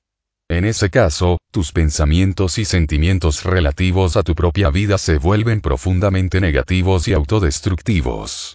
Las enfermedades y los accidentes suelen producirse así. Algunos cuerpos dolor llevan a sus anfitriones al suicidio. Cuando pensabas que conocías a alguien y de repente te enfrentas con esta detestable criatura alienígena por primera vez, es probable que te lleves un buen susto. Pero es más importante observarla en ti mismo que en otras personas. Busca cualquier señal de infelicidad en ti, del tipo que sea. Puede tratarse del despertar del cuerpo dolor, a veces toma la forma de irritación, impaciencia, un estado de ánimo sombrío, deseo de hacer daño, ira, furia, depresión, la necesidad de dramatizar las relaciones, etc. Atrápalo en el momento en que despierta de su estado latente. El cuerpo dolor, como cualquier otra entidad existente, quiere sobrevivir, y solo puede hacerlo si consigue que te identifiques inconscientemente con él. Entonces puede emerger, apropiarse de ti, convertirse en ti y vivir a través de ti. Necesita conseguir su alimento a través de ti. Se alimentará de cualquier experiencia que resuene con su energía característica, algo que produzca dolor del modo que sea. Ira, ganas de destruir, odio, pena, drama emocional, violencia e incluso enfermedad. Cuando se ha apropiado de ti, el cuerpo dolor crea en tu vida una situación que refleje su propia frecuencia energética para poder alimentarse de ella. El dolor solo puede alimentarse de dolor. El dolor no puede alimentarse de alegría. Le resulta totalmente indigesta. En cuanto el cuerpo de dolor se apropia de ti, quieres más dolor. Te conviertes en una víctima o en un agresor. Quieres causar dolor, sufrirlo, o las dos cosas. En realidad no hay mucha diferencia entre ambas. Como no eres consciente de lo que haces, afirmarás vehementemente que no quieres sufrir. Pero si miras de cerca, verás que tu manera de comportarte y tu forma de pensar están diseñadas para perpetuar el dolor, tanto para ti mismo como para los demás. Si realmente fueras consciente de él, este patrón se disolvería, porque desear más dolor es una locura y nadie está conscientemente loco. El cuerpo dolor, que es la oscura sombra proyectada por el ego, en realidad teme la luz de tu conciencia. Tiene miedo de que lo descubras. Su supervivencia depende de que sigas identificándote inconscientemente con él, así como de tu miedo inconsciente a afrontar el dolor que habita en ti. Pero si no lo afrontas, si no llevas la luz de tu conciencia al dolor, te verás obligado a revivirlo una y otra vez. El cuerpo dolor puede parecerte un monstruo peligroso que no te atreves a mirar, pero te aseguro que es un fantasma insustancial incapaz de prevalecer ante el poder de tu presencia. Cuando te conviertes en el observador y empiezas a dejar de identificarte, el cuerpo dolor sigue operando durante cierto tiempo e intenta engañarte para que vuelvas a identificarte con él aunque ya no le das energía mediante la identificación, tiene cierta inercia, como una rueda que continúa girando aunque no esté recibiendo impulso. En este estadio puede crear tensiones en distintos puntos del cuerpo, pero no durarán. Mantente presente, mantente consciente. Sé el guardián siempre atento de tu espacio interno. Tienes que estar lo suficientemente atento como para observar el cuerpo dolor directamente y sentir su energía entonces no podrá controlar lo que piensas. No olvides que en cuanto tu pensamiento se alinea con el campo energético de tu cuerpo dolor, te identificas con él y vuelves a alimentarlo con tus pensamientos. Por ejemplo, si la vibración energética predominante del cuerpo dolor es la ira y cultivas pensamientos iracundos en los que te repites lo que alguien te hizo y cómo le vas a responder, entonces te has vuelto inconsciente y el cuerpo dolor se ha convertido en ti. Debajo de la ira siempre hay dolor 17 o cuando te invade un estado de ánimo sombrío y empiezas a entrar en un patrón mental negativo pensando en lo horrible que es tu vida, tu pensamiento se ha alineado con tu cuerpo dolor y tú te has vuelto inconsciente y vulnerable a sus ataques. Ser inconsciente, tal como uso la palabra aquí, significa identificarse con algún patrón emocional o mental. Implica una ausencia total del observador. Transmutación del sufrimiento en conciencia La atención consciente sostenida acorta el vínculo entre el cuerpo dolor y el proceso de pensamiento, y pone en marcha el proceso de transmutación. Es como si el dolor se convirtiera en combustible para la llama de tu conciencia, que a partir de ese momento arde con más fulgor. Este es el significado esotérico del antiguo arte alquímico. La transmutación de metales inferiores en oro, o del sufrimiento en conciencia. La división interna se cura y vuelves a estar completo. A partir de entonces tu responsabilidad consiste en no crear más dolor. Enfoca tu atención en lo que sientes dentro de ti. Identifica el cuerpo dolor y acepta que está ahí. No pienses en él, no dejes que el sentimiento se convierta en pensamiento. No juzgues ni análisis. No te fabriques una identidad con el dolor. Mantente presente y continúa siendo un observador de lo que ocurre dentro de ti. Toma conciencia no solo del dolor emocional, sino también de aquel que lo observa, el testigo silencioso. Este es el poder de la hora, el poder de tu propia presencia consciente. Observa qué ocurre a continuación. Identificación del ego con el cuerpo dolor Este proceso que acabo de describir es muy poderoso, pero también muy simple. Podría enseñarse a un niño, y es de esperar que algún día sea una de las primeras cosas que los niños aprendan en la escuela. Una vez aprendido al principio básico de mantenerte presente como observador de lo que ocurre dentro de ti entendiéndolo por experiencia directa tienes a tu disposición la más potente herramienta de transformación. Esto no niega que puedas hallar intensas resistencias internas a soltar la identificación con tu dolor. Ello ocurrirá particularmente si has vivido muy identificado con tu cuerpo dolor durante casi toda tu vida, y toda o la mayor parte de tu identidad está invertida en él. Esto significa que a partir del cuerpo dolor te has fabricado un yo infeliz y te identificas con esa ficción mental. En tal caso, el miedo inconsciente a perder tu identidad creará una fuerte resistencia a cualquier desidentificación.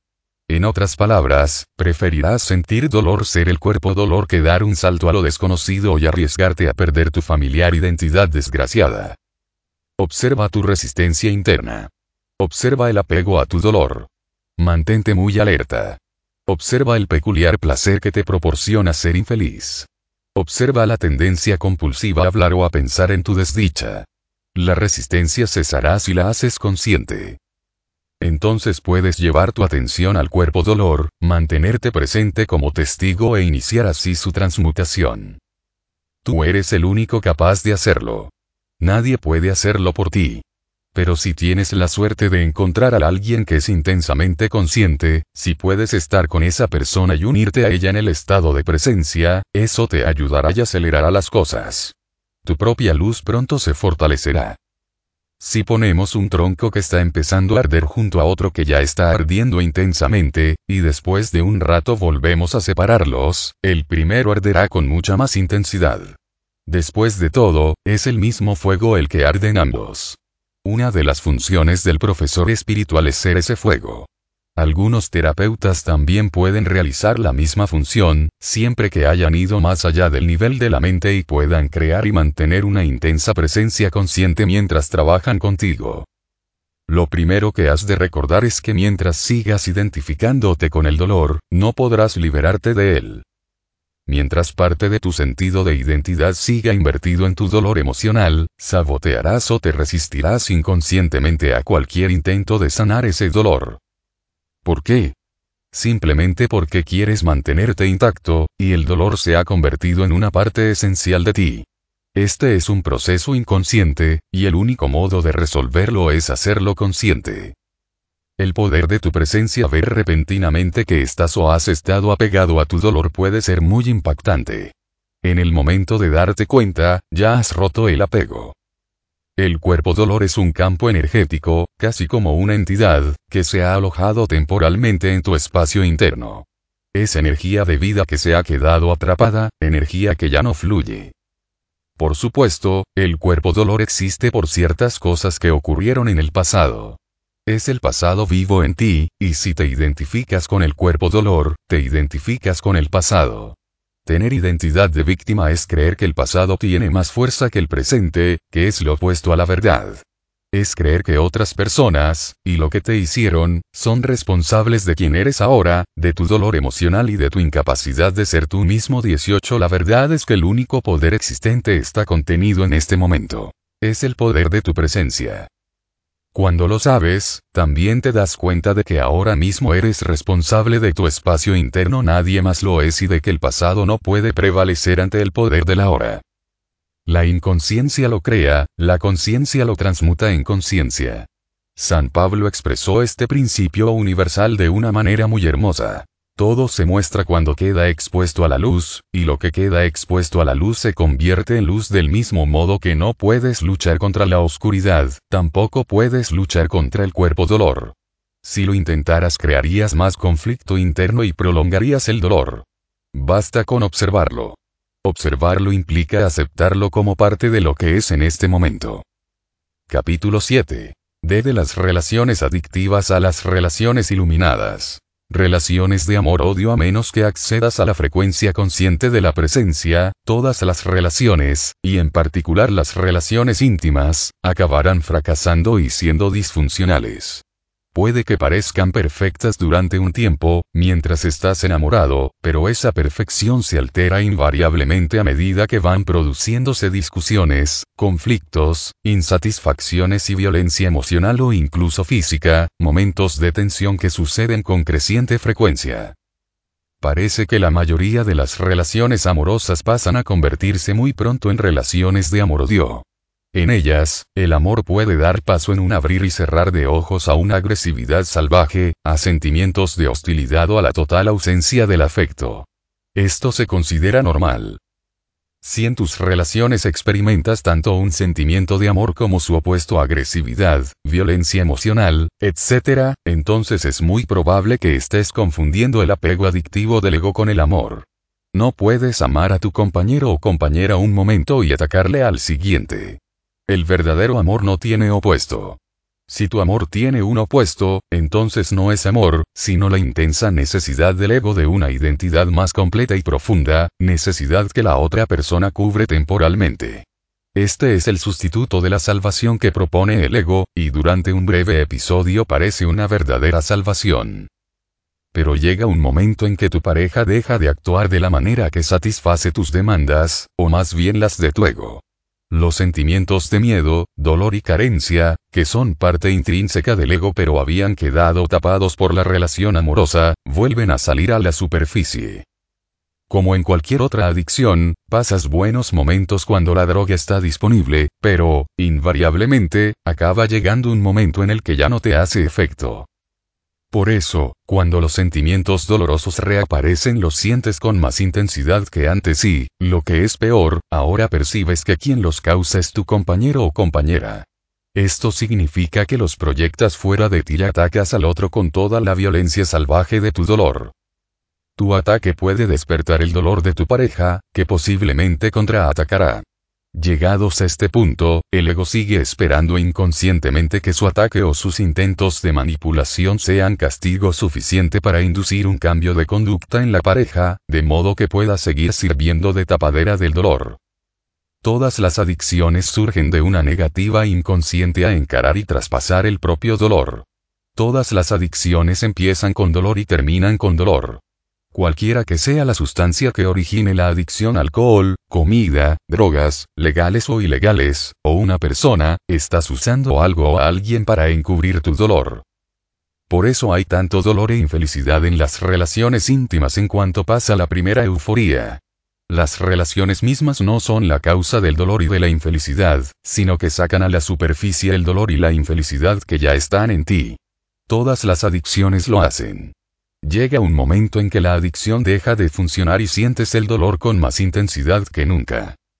Esta es la razón por la que la mayoría de la gente siempre está intentando escapar del momento presente y buscar la salvación en el futuro. Si concentrasen su atención en el ahora, lo primero que encontrarían sería su propio dolor, y eso es lo que más temen. Si supieran lo fácil que es acceder ahora al poder de la presencia que disuelve el pasado y su dolor, a la realidad que disuelve la ilusión. Si supieran lo cerca que están de su propia realidad, lo cerca que están de Dios. Eludir las relaciones en un intento de evitar el dolor tampoco soluciona nada. El dolor sigue allí de todos modos. Es más probable que te obliguen a despertar tres relaciones fracasadas en otros tantos años que pasar tres años en una isla desierta o encerrado en tu habitación. Pero si puedes llevar una intensa presencia a tu soledad, eso podría funcionar para ti.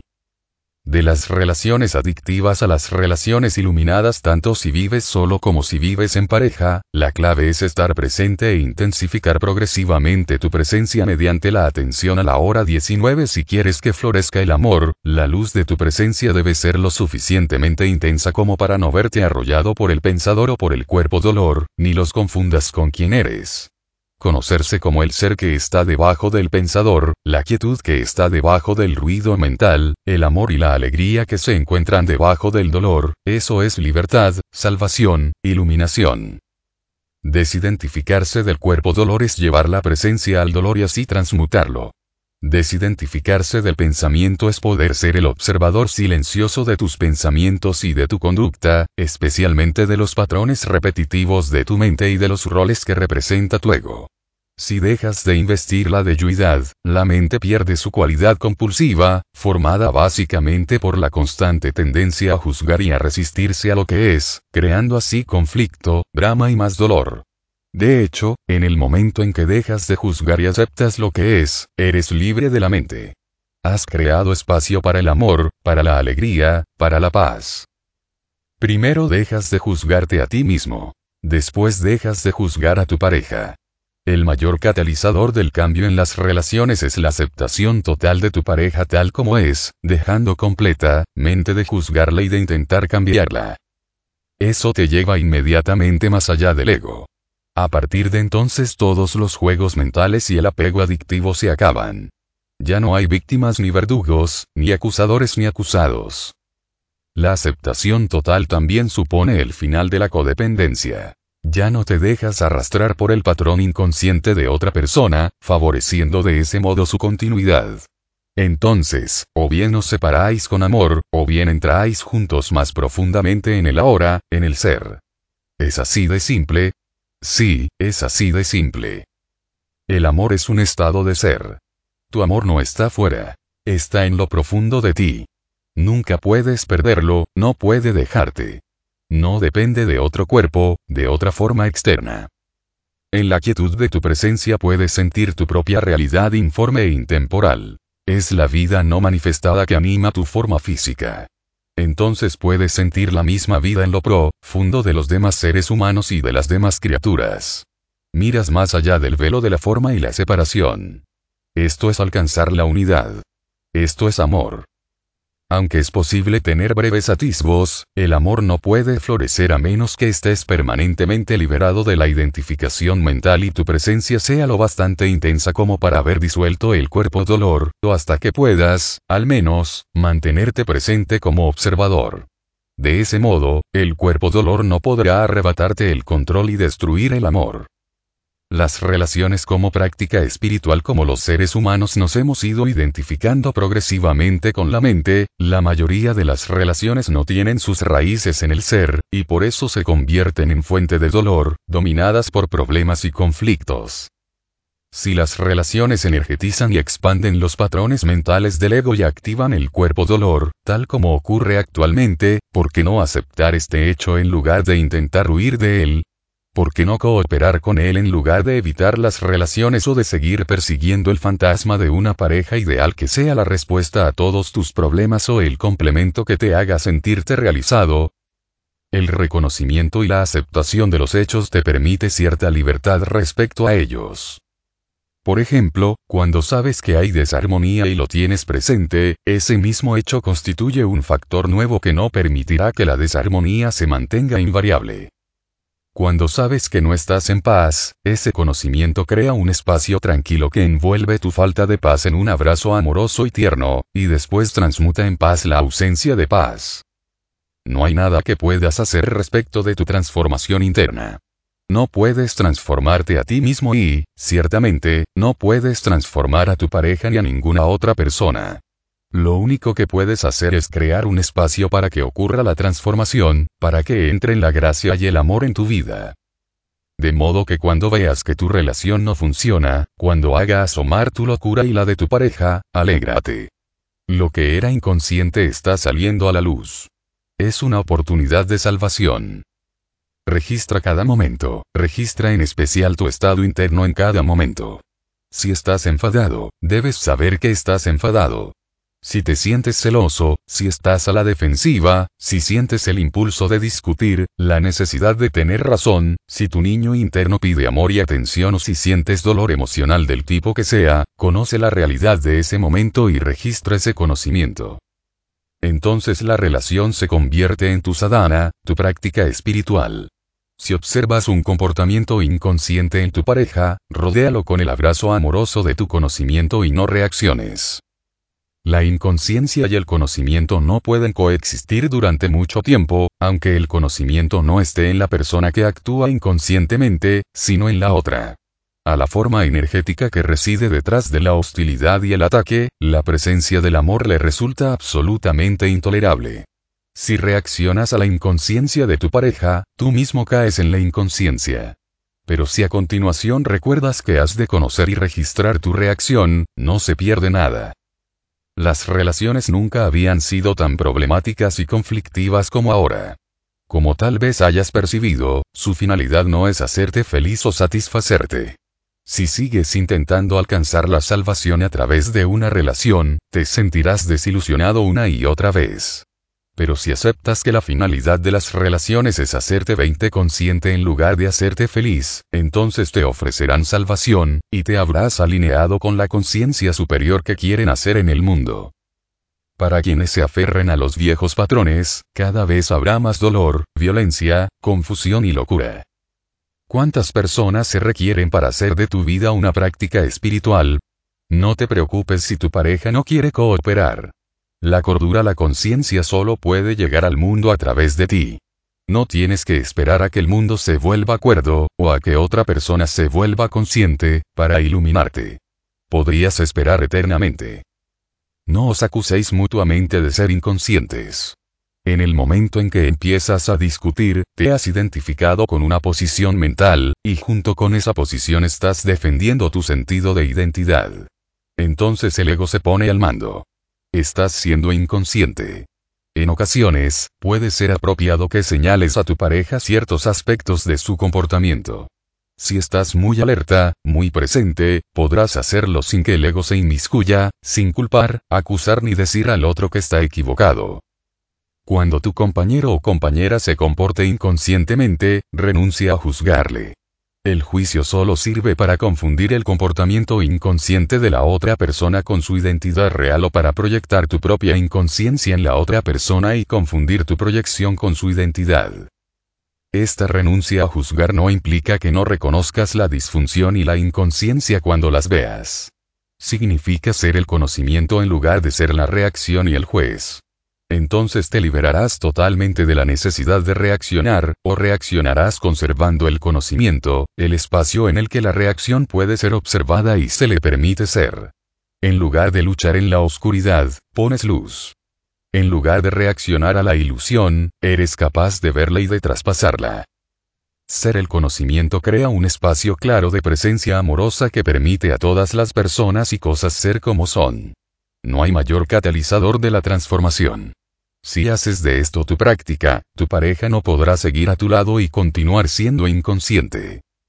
Si los dos llegáis al acuerdo de que la relación va a ser vuestra práctica espiritual, tanto mejor.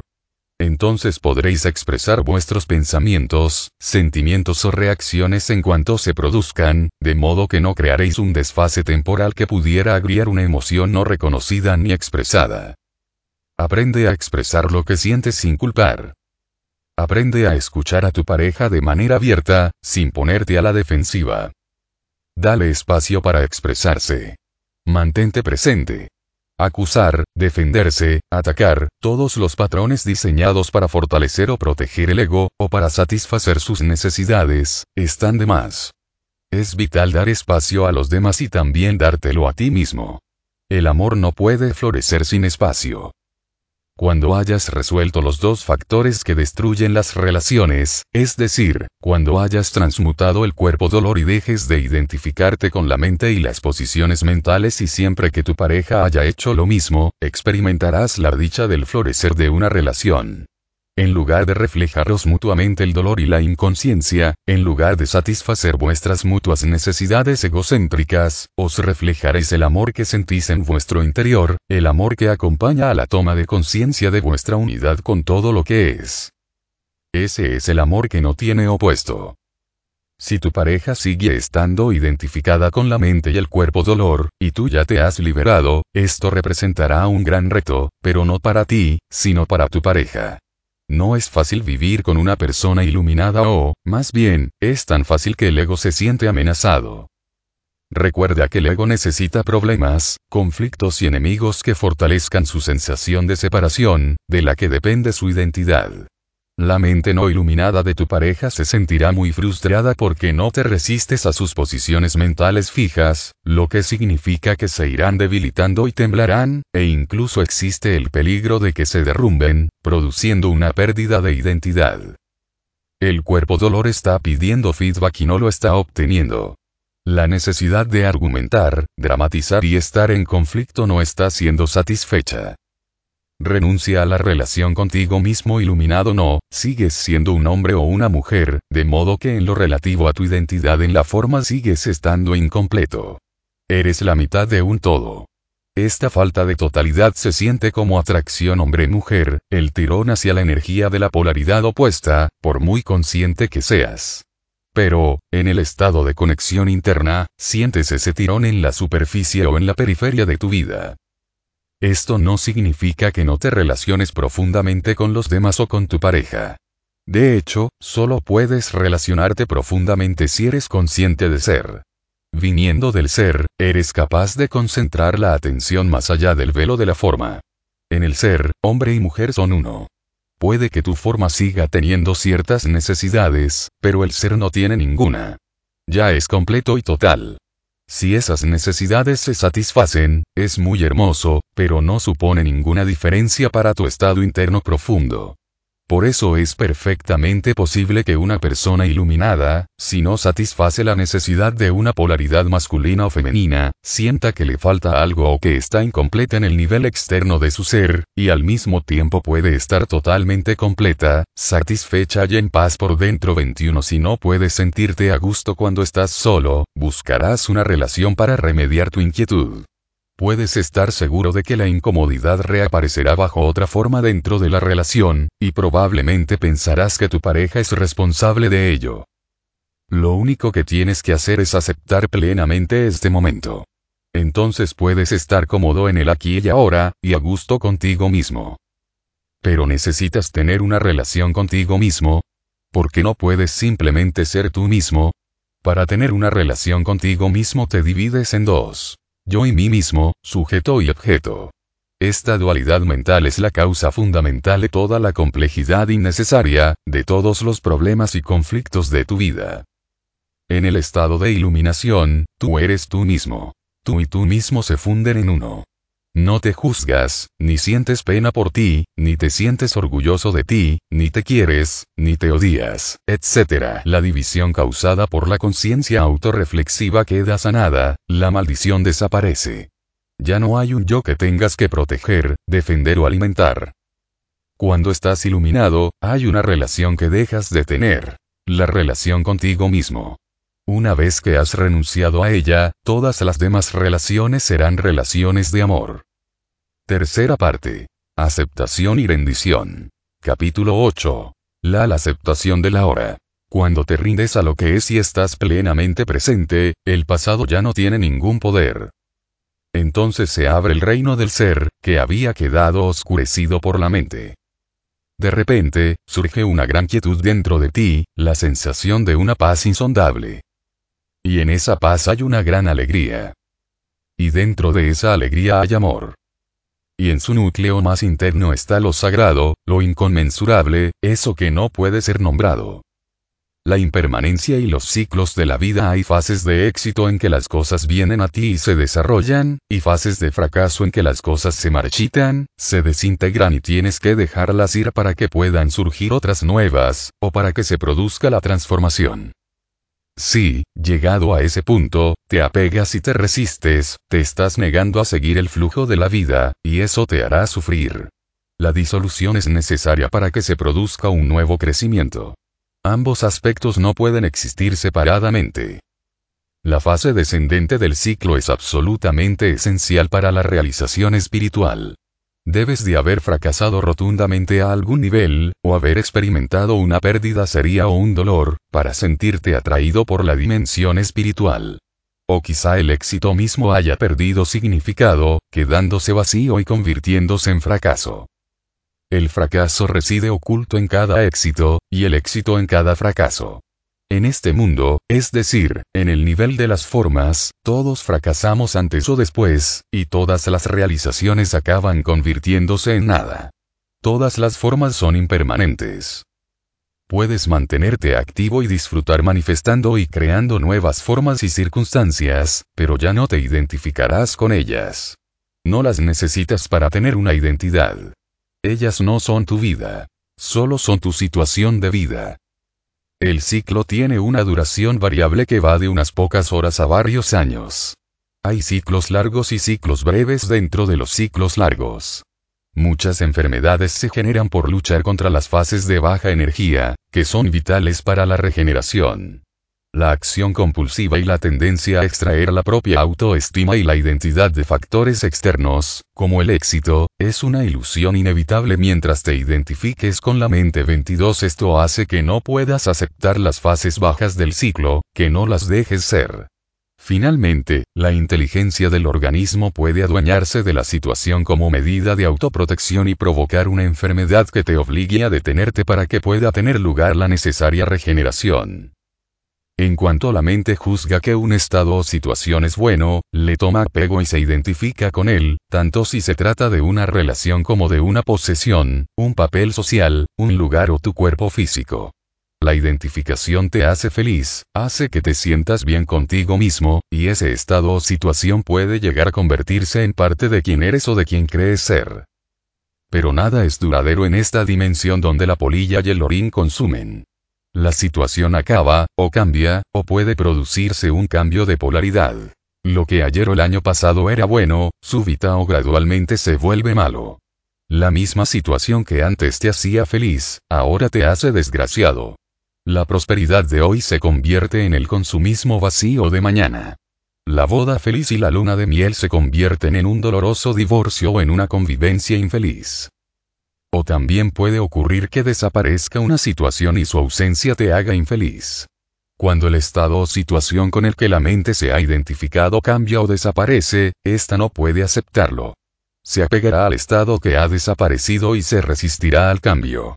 Es casi como si nos cortaran un miembro del cuerpo. Esto significa que tu felicidad y tu infelicidad son, de hecho, la misma cosa. Solo las separa la ilusión del tiempo. No ofrecer resistencia a la vida es estar en un estado de gracia, tranquilidad y ligereza, un estado que no depende de que las cosas sean de cierta manera, buenas o malas. Parece paradójico y, sin embargo, cuando desaparece la dependencia interna de la forma, la situación general de tu vida, lo que tiene relación con las formas externas, parece mejorar enormemente. Las cosas, las personas o las situaciones que creías necesitar para ser feliz ahora llegan a ti sin esfuerzo ni lucha por tu parte, y eres libre de disfrutarlas y apreciarlas mientras duren. Todas esas cosas, evidentemente, seguirán teniendo un final, los ciclos irán y vendrán, pero cuando desaparece la dependencia, desaparece también el miedo a la pérdida. La vida fluye con tranquilidad. La felicidad derivada de una fuente secundaria nunca es muy profunda. Solo es un pálido reflejo de la alegría de ser, de la vibrante paz que encuentras en tu interior cuando entras en el estado de no resistencia. El ser te lleva más allá de los opuestos polares de la mente y te libera de la dependencia de la forma. Aunque todo colapsara y se derrumbara a tu alrededor, en lo profundo de tu núcleo interno seguirías sintiéndote en paz. Puede que no te sintieras feliz, pero al menos estarías en paz. Uso y renuncia de la negatividad. Toda resistencia interna se experimenta como negatividad de uno u otro tipo. Toda negatividad es resistencia. En este contexto, ambas palabras son casi sinónimas. La negatividad va desde la irritación o la impaciencia hasta la ira encendida, desde el estado de depresión anímica o resentimiento hasta la desesperación suicida.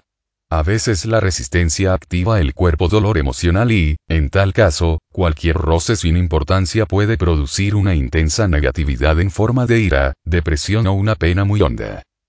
El ego cree que puede manipular la realidad mediante la negatividad y conseguir lo que quiere. Cree que la negatividad le permite atraer un estado agradable o disolver un estado desagradable. Si tú la mente no creyeras que la negatividad funciona, ¿para qué habrías de crearla?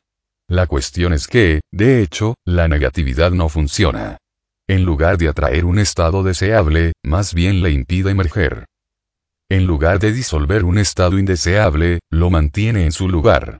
La única utilidad de la negatividad es fortalecer el ego, y por eso al ego le encanta. Cuando estás identificado con una emoción negativa no quieres soltarla, y en algún profundo nivel inconsciente no deseas un cambio para mejor porque pondría en peligro tu identidad de persona deprimida, enfadada o maltratada. Entonces ignorarás, negarás o sabotearás lo positivo de tu vida. Este es un fenómeno bastante común. Y una locura. Observa cualquier planta o animal y permite que te enseñe a aceptar lo que es, a rendirte a la hora. Deja que te enseñe a ser. Deja que te enseñe integridad, qué significa ser uno mismo, ser real. Deja que te enseñe a vivir y a morir, y a no hacer un problema de la vida y de la muerte. Las emociones negativas recurrentes contienen a veces un mensaje, como también lo contienen las enfermedades. Pero cualquier cambio que introduzcas, tanto si tiene que ver con tu trabajo como si afecta a tus relaciones o a tu entorno, será superficial a menos que surja de un cambio en tu nivel de conciencia. Y en cuanto a eso solo puedo aconsejarte una cosa. Mantente más presente. Cuando hayas alcanzado cierto grado de presencia, ya no necesitarás que la negatividad te indique qué necesita tu situación de vida. Pero mientras la negatividad esté ahí, úsala. Úsala como recordatorio de que has de estar más presente. Cuando sientas surgir la negatividad en tu interior, tanto si está causada por algo externo como si está provocada por un pensamiento por nada concreto de lo que seas consciente, considérala una voz que te dice, atención. Aquí y ahora. Despierta. Sal de tu mente. Mantente presente hasta la más leve irritación es significativa y tiene que ser reconocida y registrada para que no haya una acumulación de reacciones no observadas 23 es posible que al darte cuenta de que no quieres tener ese campo energético negativo en tu interior, de que no tiene ningún propósito, simplemente renuncies a él. Pero, si es así, asegúrate de soltarlo completamente. Si no puedes hacerlo, acepta que está ahí y lleva tu atención a la sensación. Como alternativa, puedes hacer desaparecer la emoción negativa imaginándote que te has vuelto transparente a la causa externa de esa reacción. Te recomiendo que al principio lo practiques con cosas pequeñas, incluso triviales. Digamos que estás tranquilamente sentado en tu casa.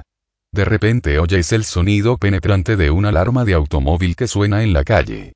Surge la irritación. ¿Qué propósito tiene esa irritación? Ninguno en absoluto. ¿Por qué la has creado? No la has creado, la ha creado tu mente.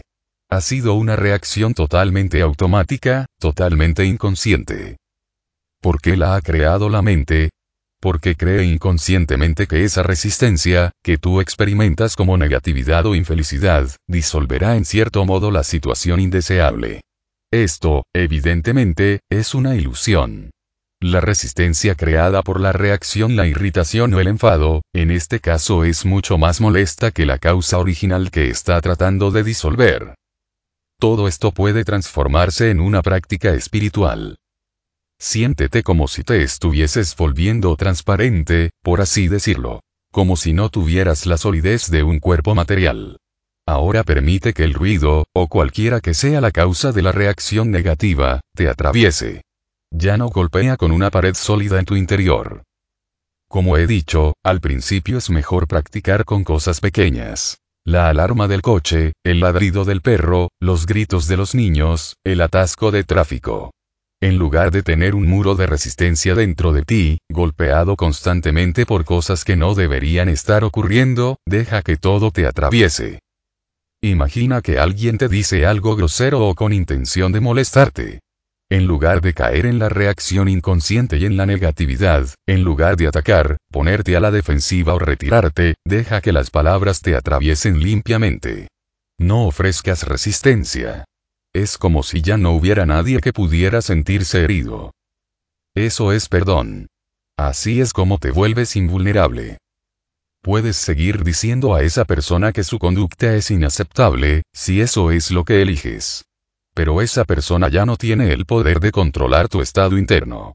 Entonces eres dueño de ti mismo, no estás bajo el poder de otra persona, y tampoco te dejas controlar por tu mente. Tanto si se trata de una alarma de automóvil, de una persona grosera, de una inundación, un terremoto o de la pérdida de todas tus posesiones, el mecanismo de resistencia es el mismo. Sigues buscando fuera y no puedes dejar de buscar. Quizás el próximo curso tengas la respuesta. Quizás esa nueva técnica. A ti, personalmente, te digo. No busques la paz. No busques ningún estado diferente del que tienes. Así no producirás conflicto interno ni resistencias inconscientes. Perdónate por no estar en paz. En el momento en que aceptas completamente tu falta de paz, la no paz se transforma en paz. Cualquier cosa que aceptes plenamente te llevará allí, al estado de paz. Este es el milagro de la rendición. Cuando aceptas lo que es, cada momento es el mejor. Eso es iluminación. La naturaleza de la compasión cuando has ido más allá de los opuestos mentales, te vuelves como un profundo lago. La situación externa de tu vida, y lo que ocurre allí, es la superficie del lago. A veces está en calma, otras veces agitada, dependiendo de los ciclos y las estaciones. Sin embargo, en lo profundo, el lago siempre permanece inalterado.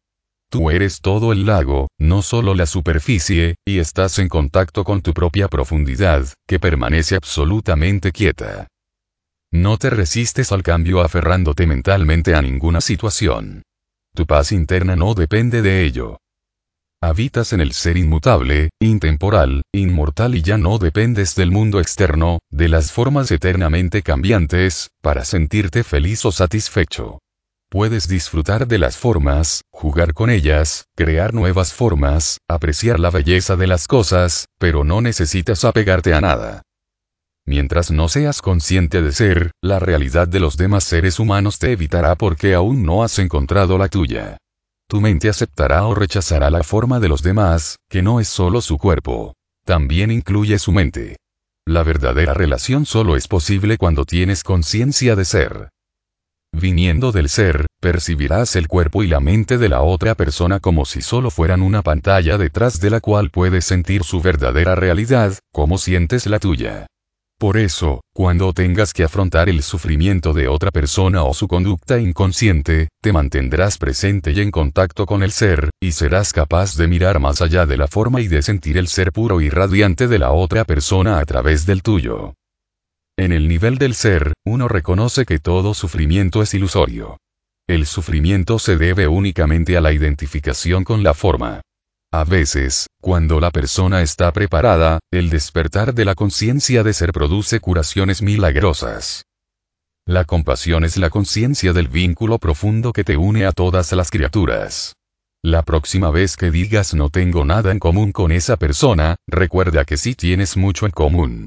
Dentro de unos pocos años que sean dos o setenta no supone una gran diferencia ambos os habréis convertido en cadáveres en putrefacción, después en montones de polvo y más adelante en nada en absoluto. Esta toma de conciencia 24 fomenta un sentimiento de cordura y humildad y no deja lugar al orgullo. ¿Es este un pensamiento negativo? No, es un hecho. ¿Por qué darle la espalda? En este sentido, existe una igualdad total entre tú y todas las demás criaturas. Una de las prácticas espirituales más poderosas es la de meditar profundamente en la mortalidad de las formas físicas, incluida la propia. A esto se le llama morir antes de morir. Entra en esta práctica profundamente. Tu forma física se está disolviendo, deja de ser. Después llega un momento en que todas las formas mentales o pensamientos también mueren. Sin embargo, tú, la presencia divina que eres, sigues estando allí. Radiante, plenamente despierto. Nada real ha muerto jamás. Solo los nombres, las formas y las ilusiones. En este nivel profundo, la compasión se convierte en sanación en su sentido más amplio. En ese estado, tu influencia sanadora no se basa fundamentalmente en el hacer, sino en el ser. Todas las personas con las que entres en contacto se sentirán tocadas por tu presencia y afectadas por la paz que emanas, seas consciente de ello o no. Cuando estás plenamente presente y la gente que te rodea muestra una conducta inconsciente, no sientes la necesidad de reaccionar a ella porque no le concedes el carácter de realidad. Tu paz es tan profunda y basta que cualquier cosa que no sea paz desaparece en su seno como si nunca hubiera existido. Esto rompe el ciclo kármico de acción y reacción. Los animales, los árboles y las flores sentirán tu paz y responderán a ella. Enseñas mediante tu ser, demostrando la paz de Dios. Te conviertes en la luz del mundo, una emanación de conciencia pura, y por tanto eliminas el sufrimiento de raíz. Eliminas la inconsciencia del mundo. La sabiduría de la rendición, la cualidad de tu conciencia en este momento es el principal determinante del tipo de futuro que experimentarás. Por tanto, rendirte es la cosa más importante que puedes hacer para provocar un cambio positivo. Cualquier acción que emprendas es secundaria. Ninguna acción verdaderamente positiva puede surgir de un estado de conciencia que no sea de rendición. Para algunas personas, la rendición puede tener una connotación negativa que implica derrota, renuncia, incapacidad de responder a las pruebas de la vida, letargo, etc. La verdadera rendición, no obstante, es algo totalmente diferente no significa soportar pasivamente cualquier situación en la que te encuentres sin hacer nada al respecto. Tampoco significa dejar de hacer planes o de iniciar acciones positivas. La rendición es una sabiduría simple pero profunda que implica ceder más que oponerse al flujo de la vida. El único lugar donde puedes experimentar el flujo de la vida es el ahora. Por tanto, rendirse es aceptar el momento presente incondicionalmente y sin reservas es renunciar a la resistencia interna a lo que es. Resistirse internamente es decir no a lo que es mediante el juicio mental y la negatividad emocional. La resistencia suele agudizarse cuando las cosas van mal, lo que significa que hay una distancia entre las demandas o rígidas expectativas de tu mente y lo que es. En esa brecha anida el dolor. Si has vivido lo suficiente, sabrás que las cosas van mal con bastante frecuencia. Es precisamente en esos momentos cuando tienes que rendirte si quieres eliminar el dolor y el sufrimiento de tu vida. La aceptación de lo que es te libera inmediatamente de tu identificación mental y vuelve a conectarte con el ser. La resistencia es la mente. La rendición es un fenómeno puramente interno, que no implica que en lo externo no puedas emprender acciones para cambiar la situación. De hecho, para rendirte no tienes que aceptar la situación general, sino solo el pequeño segmento llamado el ahora. Por ejemplo, si mientras vas conduciendo por el campo te quedas atascado en medio del barro, no dirás, vale, me resigno a quedarme atascado. Resignación no es rendición. No tienes por qué aceptar una situación de vida desagradable o indeseable. Tampoco tienes que engañarte y decirte que no tiene nada de malo. No. Reconoces plenamente que quieres salir de ella, y entonces limitas tu atención al momento presente sin ponerle ninguna etiqueta mental. Eso significa que no hay juicio sobre el ahora. Por tanto, no hay resistencia ni negatividad emocional. Aceptas el momento tal como es. Después te pones en acción y haces todo lo posible por salir de la situación. Eso es lo que denomino acción positiva es mucho más eficaz que la acción negativa, surgida de la ira, de la desesperación o de la frustración.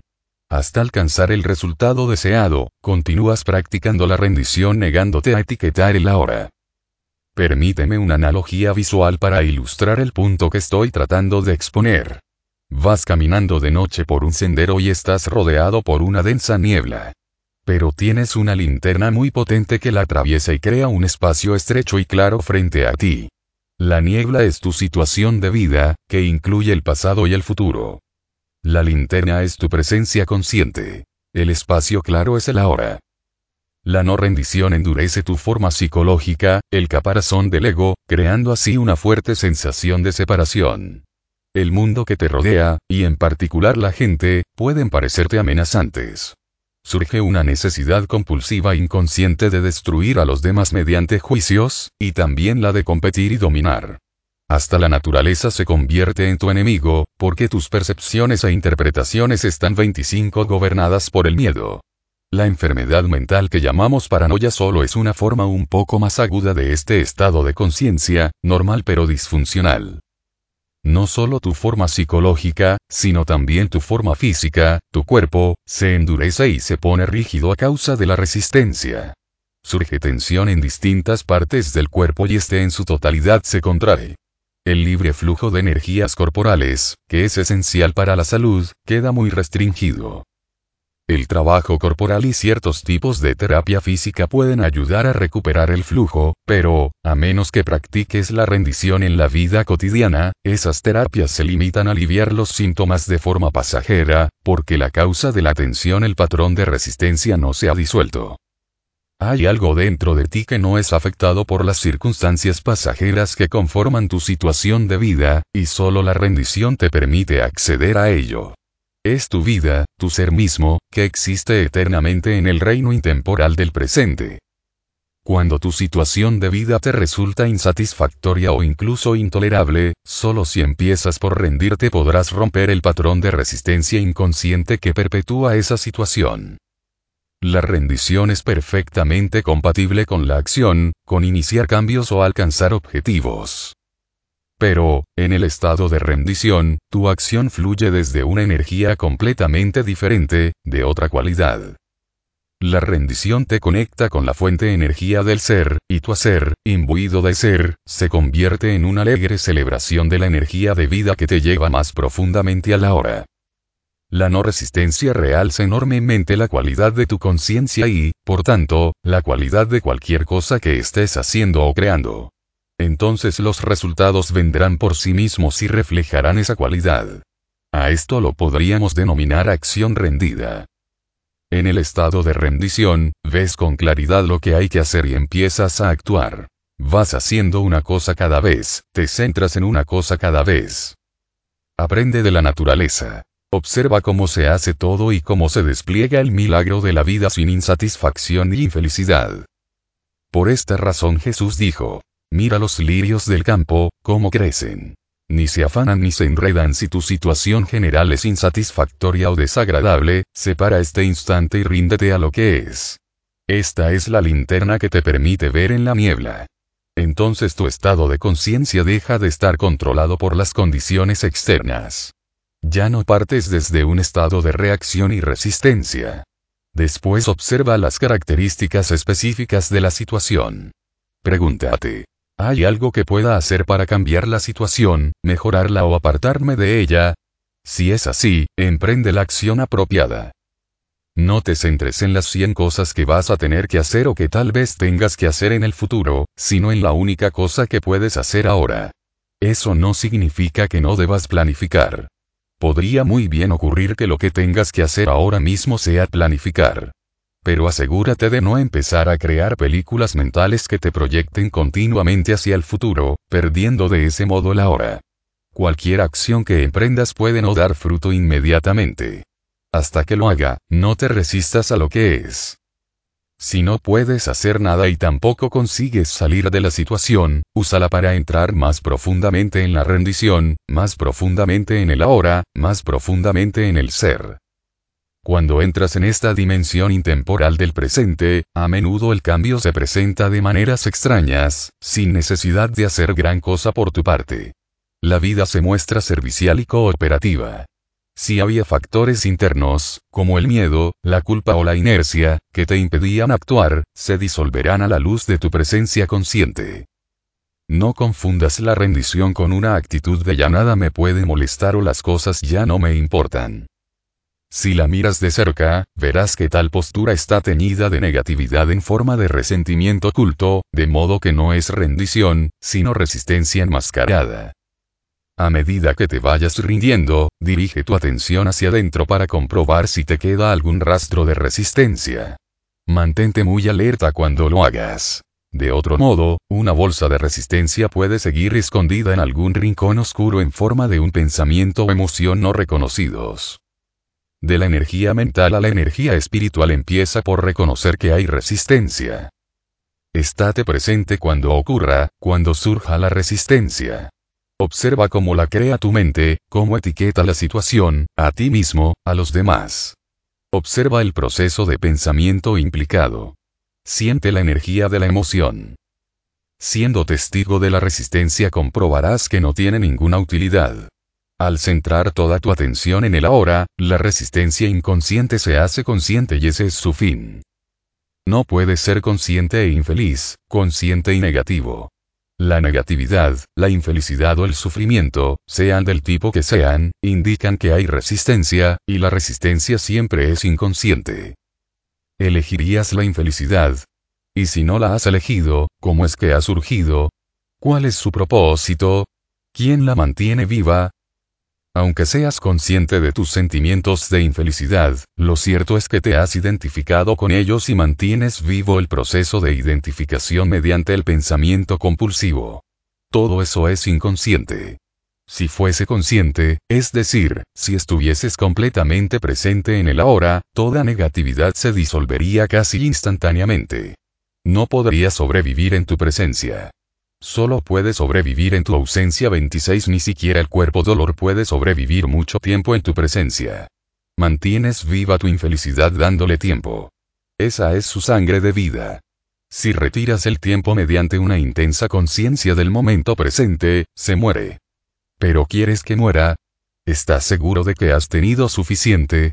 ¿Quién sería sin tu infelicidad? Hasta que practicas la rendición, la dimensión Espiritual es algo sobre lo que lees, sobre lo que hablas, algo sobre lo que escribes libros y que te estimula, algo en lo que piensas, algo en lo que crees o no crees, según el caso. Todo lo anterior no supone ninguna diferencia. No hasta que la rendición hace que se vuelva una realidad en tu vida. Cuando te rindes, la energía que emanas y que a partir de ese momento dirige tu vida es de una frecuencia vibratoria mucho más elevada que la energía mental que gobierna el mundo. A través de la rendición, la energía espiritual entra en este mundo. No genera sufrimiento para ti, para los demás seres humanos ni para el resto de los seres vivos del planeta. Rendición en las relaciones personales es cierto que solo una persona inconsciente intentará usar o manipular a las demás, pero es igualmente cierto que solo una persona inconsciente puede ser usada y manipulada. Si te resistes o luchas contra el comportamiento inconsciente de otros, tú mismo te vuelves inconsciente. Pero rendirte no significa permitir que te utilice la gente inconsciente. En absoluto. Es perfectamente posible decir no a una persona con firmeza y claridad o salir de una situación estando, al mismo tiempo, en un estado interno de completa no resistencia. Cuando dices no a una persona o situación, esa negativa no ha de venir de la reacción, sino de la intuición, de una toma de conciencia clara de lo que es correcto para ti en ese momento. Haz que sea un no no reactivo, un no de alta calidad, un no libre de toda negatividad que no cree más sufrimiento. Si no puedes rendirte, actúa inmediatamente. Expresa tu queja, haz algo que pueda cambiar la situación, o retírate de ella. Asume la responsabilidad de tu vida. No contamines tu hermoso y radiante ser interno ni la tierra con negatividad. No des a la infelicidad, en ninguna de sus formas, un lugar donde habitar en tu interior. Si no puedes emprender una acción, por ejemplo porque estás en prisión, entonces te quedan dos opciones. Resistencia o rendición. El cautiverio o la libertad interna de las condiciones externas. El sufrimiento o la paz interna. La rendición hará que tus relaciones cambien profundamente. Si no puedes aceptar lo que es, eso implica que nunca puedes aceptar a las personas como son. Las juzgarás, las criticarás, las etiquetarás, las rechazarás o intentarás cambiarlas. Además, si siempre haces de la hora un medio para un fin futuro, también convertirás a cada persona con la que te encuentres o con la que te relaciones en un medio para un fin. La relación el ser humano será entonces de una importancia secundaria para ti, o no tendrá ninguna importancia. Lo primordial será lo que puedas sacar de la relación, sea una ganancia material, una sensación de poder, placer físico o algún tipo de gratificación para el ego. Dejadme ilustrar cómo puede funcionar la rendición en las relaciones. Cuando te veas envuelto en una discusión o en alguna situación conflictiva, tal vez con tu pareja u otra persona cercana a ti, empieza por observar cómo te pones a la defensiva cuando atacan tu posición, o siente la fuerza de tu propia agresión cuando atacas la posición de la otra persona. Observa el apego a tus puntos de vista y opiniones. Siente la energía emocional mental que está detrás de tu necesidad de tener razón y de señalar que la otra persona está equivocada. Esa es la energía de tu mente egotista. La haces consciente reconociéndola, sintiéndola tan plenamente como puedas. Entonces, un día, en medio de una discusión, de repente te darás cuenta de que tienes una opción, y quizá decidas abandonar tu reacción simplemente para ver qué pasa. Te rindes. No me refiero a que dejas de reaccionar diciendo verbalmente. De acuerdo, tienes razón, con una mirada condescendiente que en realidad está diciendo, Estoy por encima de esta inconsciencia infantil así solo consigues desplazar la resistencia a otro terreno, con lo que la mente egotista sigue estando al mando y reivindicando su superioridad. Estoy hablando de soltar todo el campo de energía mental emocional que estaba luchando por el poder en tu interior. El ego es astuto. Por eso tienes que estar muy alerta, muy presente, y ser totalmente honesto contigo mismo para ver si realmente has renunciado a tu identificación con una posición mental, liberándote así de la mente. Si te sientes de repente muy ligero, diáfano y en profunda paz, eso es una señal inequívoca de que te has rendido realmente. Observa entonces lo que le ocurre a la posición mental de la otra persona cuando dejas de energetizarla mediante la resistencia. Cuando la identificación con las posiciones mentales se deja de lado, comienza la verdadera comunicación. No resistirse no significa necesariamente no hacer nada. Lo único que implica es que la acción no va a ser reactiva. Recuerda la profunda sabiduría que subyace en la práctica oriental de las artes marciales. No te resistas a la fuerza del oponente. Cede para vencer. No hacer nada cuando estás en un estado de intensa presencia es un poderoso transformador que sana a las personas y las situaciones 27 es radicalmente diferente de la inactividad en el estado de conciencia ordinario más bien de inconsciencia que surge del miedo, de la inercia o de la indecisión. El verdadero no hacer nada implica ausencia de resistencia interna e intensa alerta. Por otra parte, si es necesario actuar, ya no reaccionarás desde tu mente condicionada, sino que responderás a la situación desde tu presencia consciente. En ese estado, tu mente está libre de conceptos, incluyendo el concepto de no violencia. De modo que, ¿quién puede predecir lo que harás? El ego cree que la fuerza reside en resistirse, cuando en realidad la resistencia te separa del ser, el único estado de verdadero poder. La resistencia es debilidad y miedo disfrazados de fuerza. Lo que el ego considera debilidad es tu ser en toda su pureza, inocencia y poder. Lo que consideras fuerza es debilidad. Por tanto, el ego existe y se mantiene mediante la resistencia continua, y representa papeles falsos para encubrir tu debilidad, que en realidad es tu poder. Hasta que se produce la rendición, buena parte de la interacción humana se limita a cumplir papeles inconscientes. Cuando te rindes, ya no necesitas las máscaras del ego ni sus defensas. Te vuelves muy simple, muy real. Eso es peligroso, dice el ego. Te sentirás herido.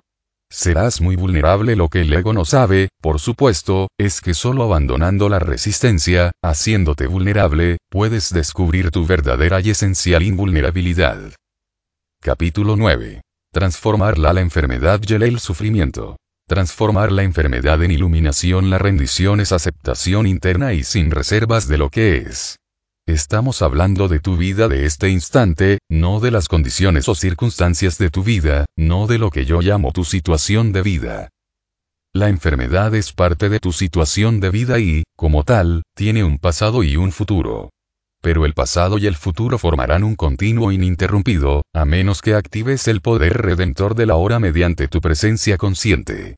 Como sabes, bajo los diversos estados que conforman tu situación de vida, que existen en el tiempo, hay algo más profundo y esencial. tu vida, tu ser en el ahora intemporal. Como en el ahora no hay problemas, tampoco hay enfermedades. Creyendo en la etiqueta que alguien adhiere a tu malestar, le das fuerza, prolongas la enfermedad y creas una realidad aparentemente sólida de lo que solo era un desequilibrio temporal. Le das realidad y solidez, y una continuidad en el tiempo que antes no tenía. Centrándote en este instante y evitando etiquetar la enfermedad mentalmente, esta queda reducida a uno o varios de los siguientes factores. Dolor físico, debilidad, incomodidad o incapacidad. Y eso es a lo que te rindes ahora, y no a la idea de que estás enfermo. Permite que el sufrimiento te obligue a estar en el momento presente, en un estado de intensa presencia consciente. Usa la enfermedad para iluminarte. La rendición no transforma lo que es, al menos no directamente. La rendición te transforma a ti. Cuando tú te transformas, todo tu mundo se transforma, porque el mundo solo es un reflejo. La enfermedad no es un problema. Mientras la mente egotista tenga el control, el problema eres tú. Cuando estés enfermo o incapacitado, no te sientas fracasado, no te sientas culpable. No culpes a la vida por haberte tratado injustamente, pero tampoco te culpes a ti mismo. Todo eso son resistencias. Si tienes una enfermedad grave, úsala para iluminarte. Cualquier cosa mala que te pase en la vida, úsala para iluminarte. Retira tiempo de la enfermedad. No le des ningún pasado ni ningún futuro. Deja que te obligue a estar intensamente presente en la conciencia del momento y observa qué ocurre. Conviértete en un alquimista. Transmuta el metal inferior en oro, el sufrimiento en conciencia, el desastre en iluminación. Estás muy enfermo y te sientes enfadado por lo que acabo de decir. Entonces está claro que te has identificado con la enfermedad y que ahora estás protegiendo tu identidad, además de proteger la enfermedad. La condición que denominamos enfermedad no tiene nada que ver con tu ser real. Cuando te ocurra un desastre o algo vaya muy mal, enfermedades, incapacidad, pérdida del hogar, de la fortuna o de la identidad social, la ruptura de una relación íntima, la muerte o el sufrimiento de un ser querido, o la inminencia de tu propia muerte, has de saber que esa situación también tiene otro aspecto y que estás a solo un paso de algo increíble. Una transmutación alquímica completa del metal inferior del dolor y el sufrimiento en oro. Ese paso se llama rendición. No quiero decir que te sentirás feliz en esa situación. No será así. Pero el miedo y la pena se transmutarán en una paz interna y una serenidad que vienen de un lugar muy profundo, del no manifestado mismo. Es la paz de Dios que sobrepasa todo entendimiento. Comparada con ella, la felicidad es algo bastante superficial 28 junto con esta paz radiante llega la comprensión no a nivel mental, sino al nivel profundo del ser de que eres indestructible, inmortal. No se trata de una creencia. Es una certeza absoluta que no necesita pruebas externas ni comprobaciones ulteriores. La transformación del sufrimiento en paz en algunas situaciones extremas puede que te resulte imposible aceptar el ahora. Pero la rendición siempre te ofrece una segunda oportunidad. Tu primera oportunidad consiste en rendirte cada momento a la realidad de ese momento. Sabiendo que lo que es no puede deshacerse porque ya es, dices sí a lo que es o aceptas lo que no es. Entonces haces lo que tienes que hacer, lo que la situación requiera. Si te mantienes en este estado de aceptación, no crearás más negatividad, ni más sufrimiento, ni más infelicidad. Vives en un estado de no resistencia, en un estado de gracia y ligereza, libre de luchas.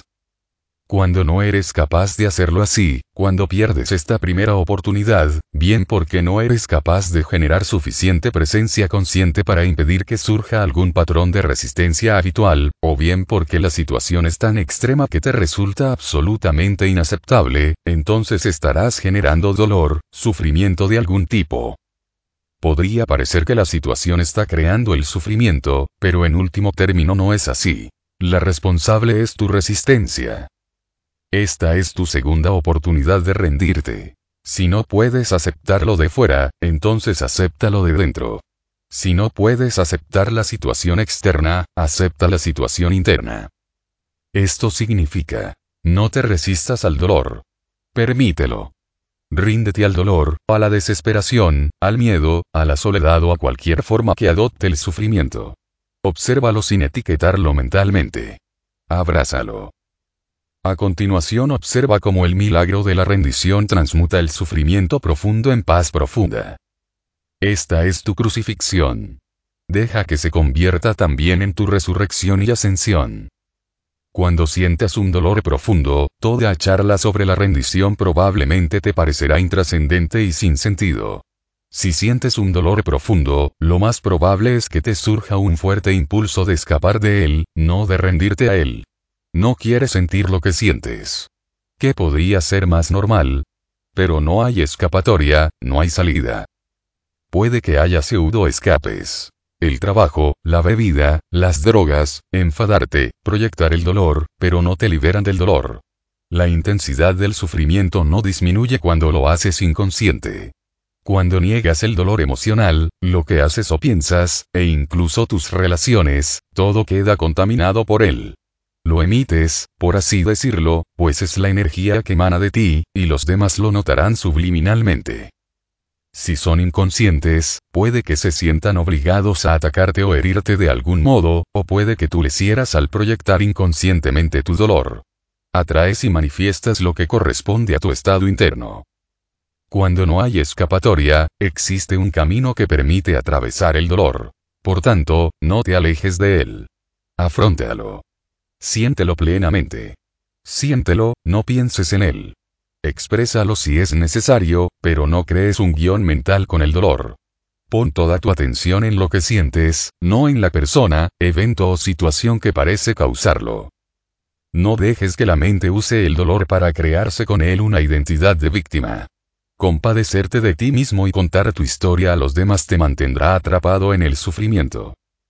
Como es imposible huir del sentimiento, la única posibilidad de cambio es entrar en él. Si no lo haces, no cambiará nada. Por tanto, concede toda la atención a lo que sientes y evita etiquetarlo mentalmente. Al entrar en el sentimiento, mantente intensamente alerta. Puede que al principio parezca un lugar oscuro y terrorífico, pero cuando sientas el impulso de huir de él, obsérvalo sin hacer nada.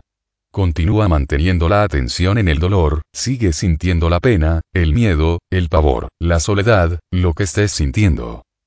Mantente alerta, sigue estando presente, presente con todo tu ser, con cada célula de tu cuerpo. Al hacerlo, estás llevando una luz a esa oscuridad. Esa es la llama de tu conciencia. Llegado a esta etapa, no hace falta que te preocupes de la rendición. Ya ha ocurrido. ¿Cómo? Plena atención es plena aceptación, es rendición. Dando a lo que sientes toda tu atención, usas el poder de la hora, que es el poder de tu presencia. Este poder no permite que sobrevivan resistencias ocultas. La presencia radica el tiempo, y sin tiempo no pueden sobrevivir el sufrimiento y la negatividad. La aceptación del sufrimiento es un viaje hacia la muerte. Afrontar el dolor profundo, dejarlo ser, poner tu atención en él, es entrar en la muerte conscientemente. Cuando hayas muerto esa muerte, te darás cuenta de que no hay muerte y no hay nada que temer. Solo muere el ego. Imagina un rayo de sol que ha olvidado que es parte inseparable del sol y se engaña creyendo que tiene que luchar por sobrevivir, construirse una identidad diferente a la del sol y aferrarse a ella. ¿No sería la muerte de esa ilusión increíblemente liberadora? ¿Quieres tener una muerte fácil? ¿Prefieres morir sin dolor, sin agonía? Entonces muere al pasado a cada instante, y deja que la luz de tu presencia retire el viejo yo pesado y ligado al tiempo que pensabas que eras tú. 29 El camino de la cruz. La iluminación mediante el sufrimiento El camino de la cruz es el antiguo camino hacia la iluminación y, hasta hace poco, era el único existente. Pero no lo descartes ni menosprecies su eficacia, porque todavía funciona. El camino de la cruz requiere una inversión completa significa que la peor cosa de tu vida, tu cruz, se convierte en lo mejor que te ha ocurrido, porque te obliga a rendirte, a morir, te fuerza a convertirte en nada, a ser como Dios, porque también Dios es una no cosa, una nada. La iluminación mediante el sufrimiento El camino de la cruz implica entrar en el reino de los cielos gritando y pataleando. Finalmente te rindes porque ya no puedes soportar el dolor, pero el dolor podría prolongarse mucho tiempo hasta que eso ocurra. Elegir conscientemente la iluminación significa renunciar al pasado y al futuro y hacer de la hora el foco principal de tu vida. Significa elegir habitar en el estado de presencia más que en el tiempo. Significa decir sí a lo que es. Entonces ya no necesitas el dolor. ¿Cuánto tiempo más crees que necesitas antes de poder decir, ya no crearé más dolor, más sufrimiento? ¿Cuánto dolor más necesitas antes de poder tomar esa decisión? Si crees que te hace falta más tiempo, lo tendrás, y también tendrás más dolor. El tiempo y el dolor son inseparables. El poder de elegir la elección requiere conciencia, un elevado grado de conciencia. Sin ella, no hay elección. La elección comienza cuando dejas de identificarte con la mente y con sus patrones condicionados, se inicia en el momento en que puedes estar presente. Hasta llegar a ese punto, espiritualmente eres inconsciente. Eso significa que estás obligado a pensar, sentir y actuar de cierto modo que concuerda con tu condicionamiento mental. Nadie elige la disfunción, el conflicto, el dolor. Nadie elige la locura. Ocurren porque no hay suficiente presencia para disolver el pasado, porque no hay suficiente luz para disipar la oscuridad. No estás plenamente aquí. Aún no has despertado del todo. Mientras tanto, la mente condicionada dirige tu vida. Asimismo, si eres una de las muchas personas que tiene un problema con sus padres, si albergas resentimiento por algo que hicieron o dejaron de hacer, aún sigues creyendo que tuvieron elección, que podrían haber actuado de otro modo. Siempre parece que la gente tiene una elección, pero eso es ilusorio. Mientras la mente, con sus patrones ilusorios, dirija tu vida, mientras seas la mente, ¿qué opciones tienes? Ninguna. Ni siquiera estás allí. El estado de identificación con la mente es agudamente disfuncional. Es una forma de locura. Casi todo el mundo sufre esta enfermedad en distintos grados. En cuanto te das cuenta de ello, no puede haber más resentimiento. ¿Cómo puedes estar resentido con alguien que está enfermo?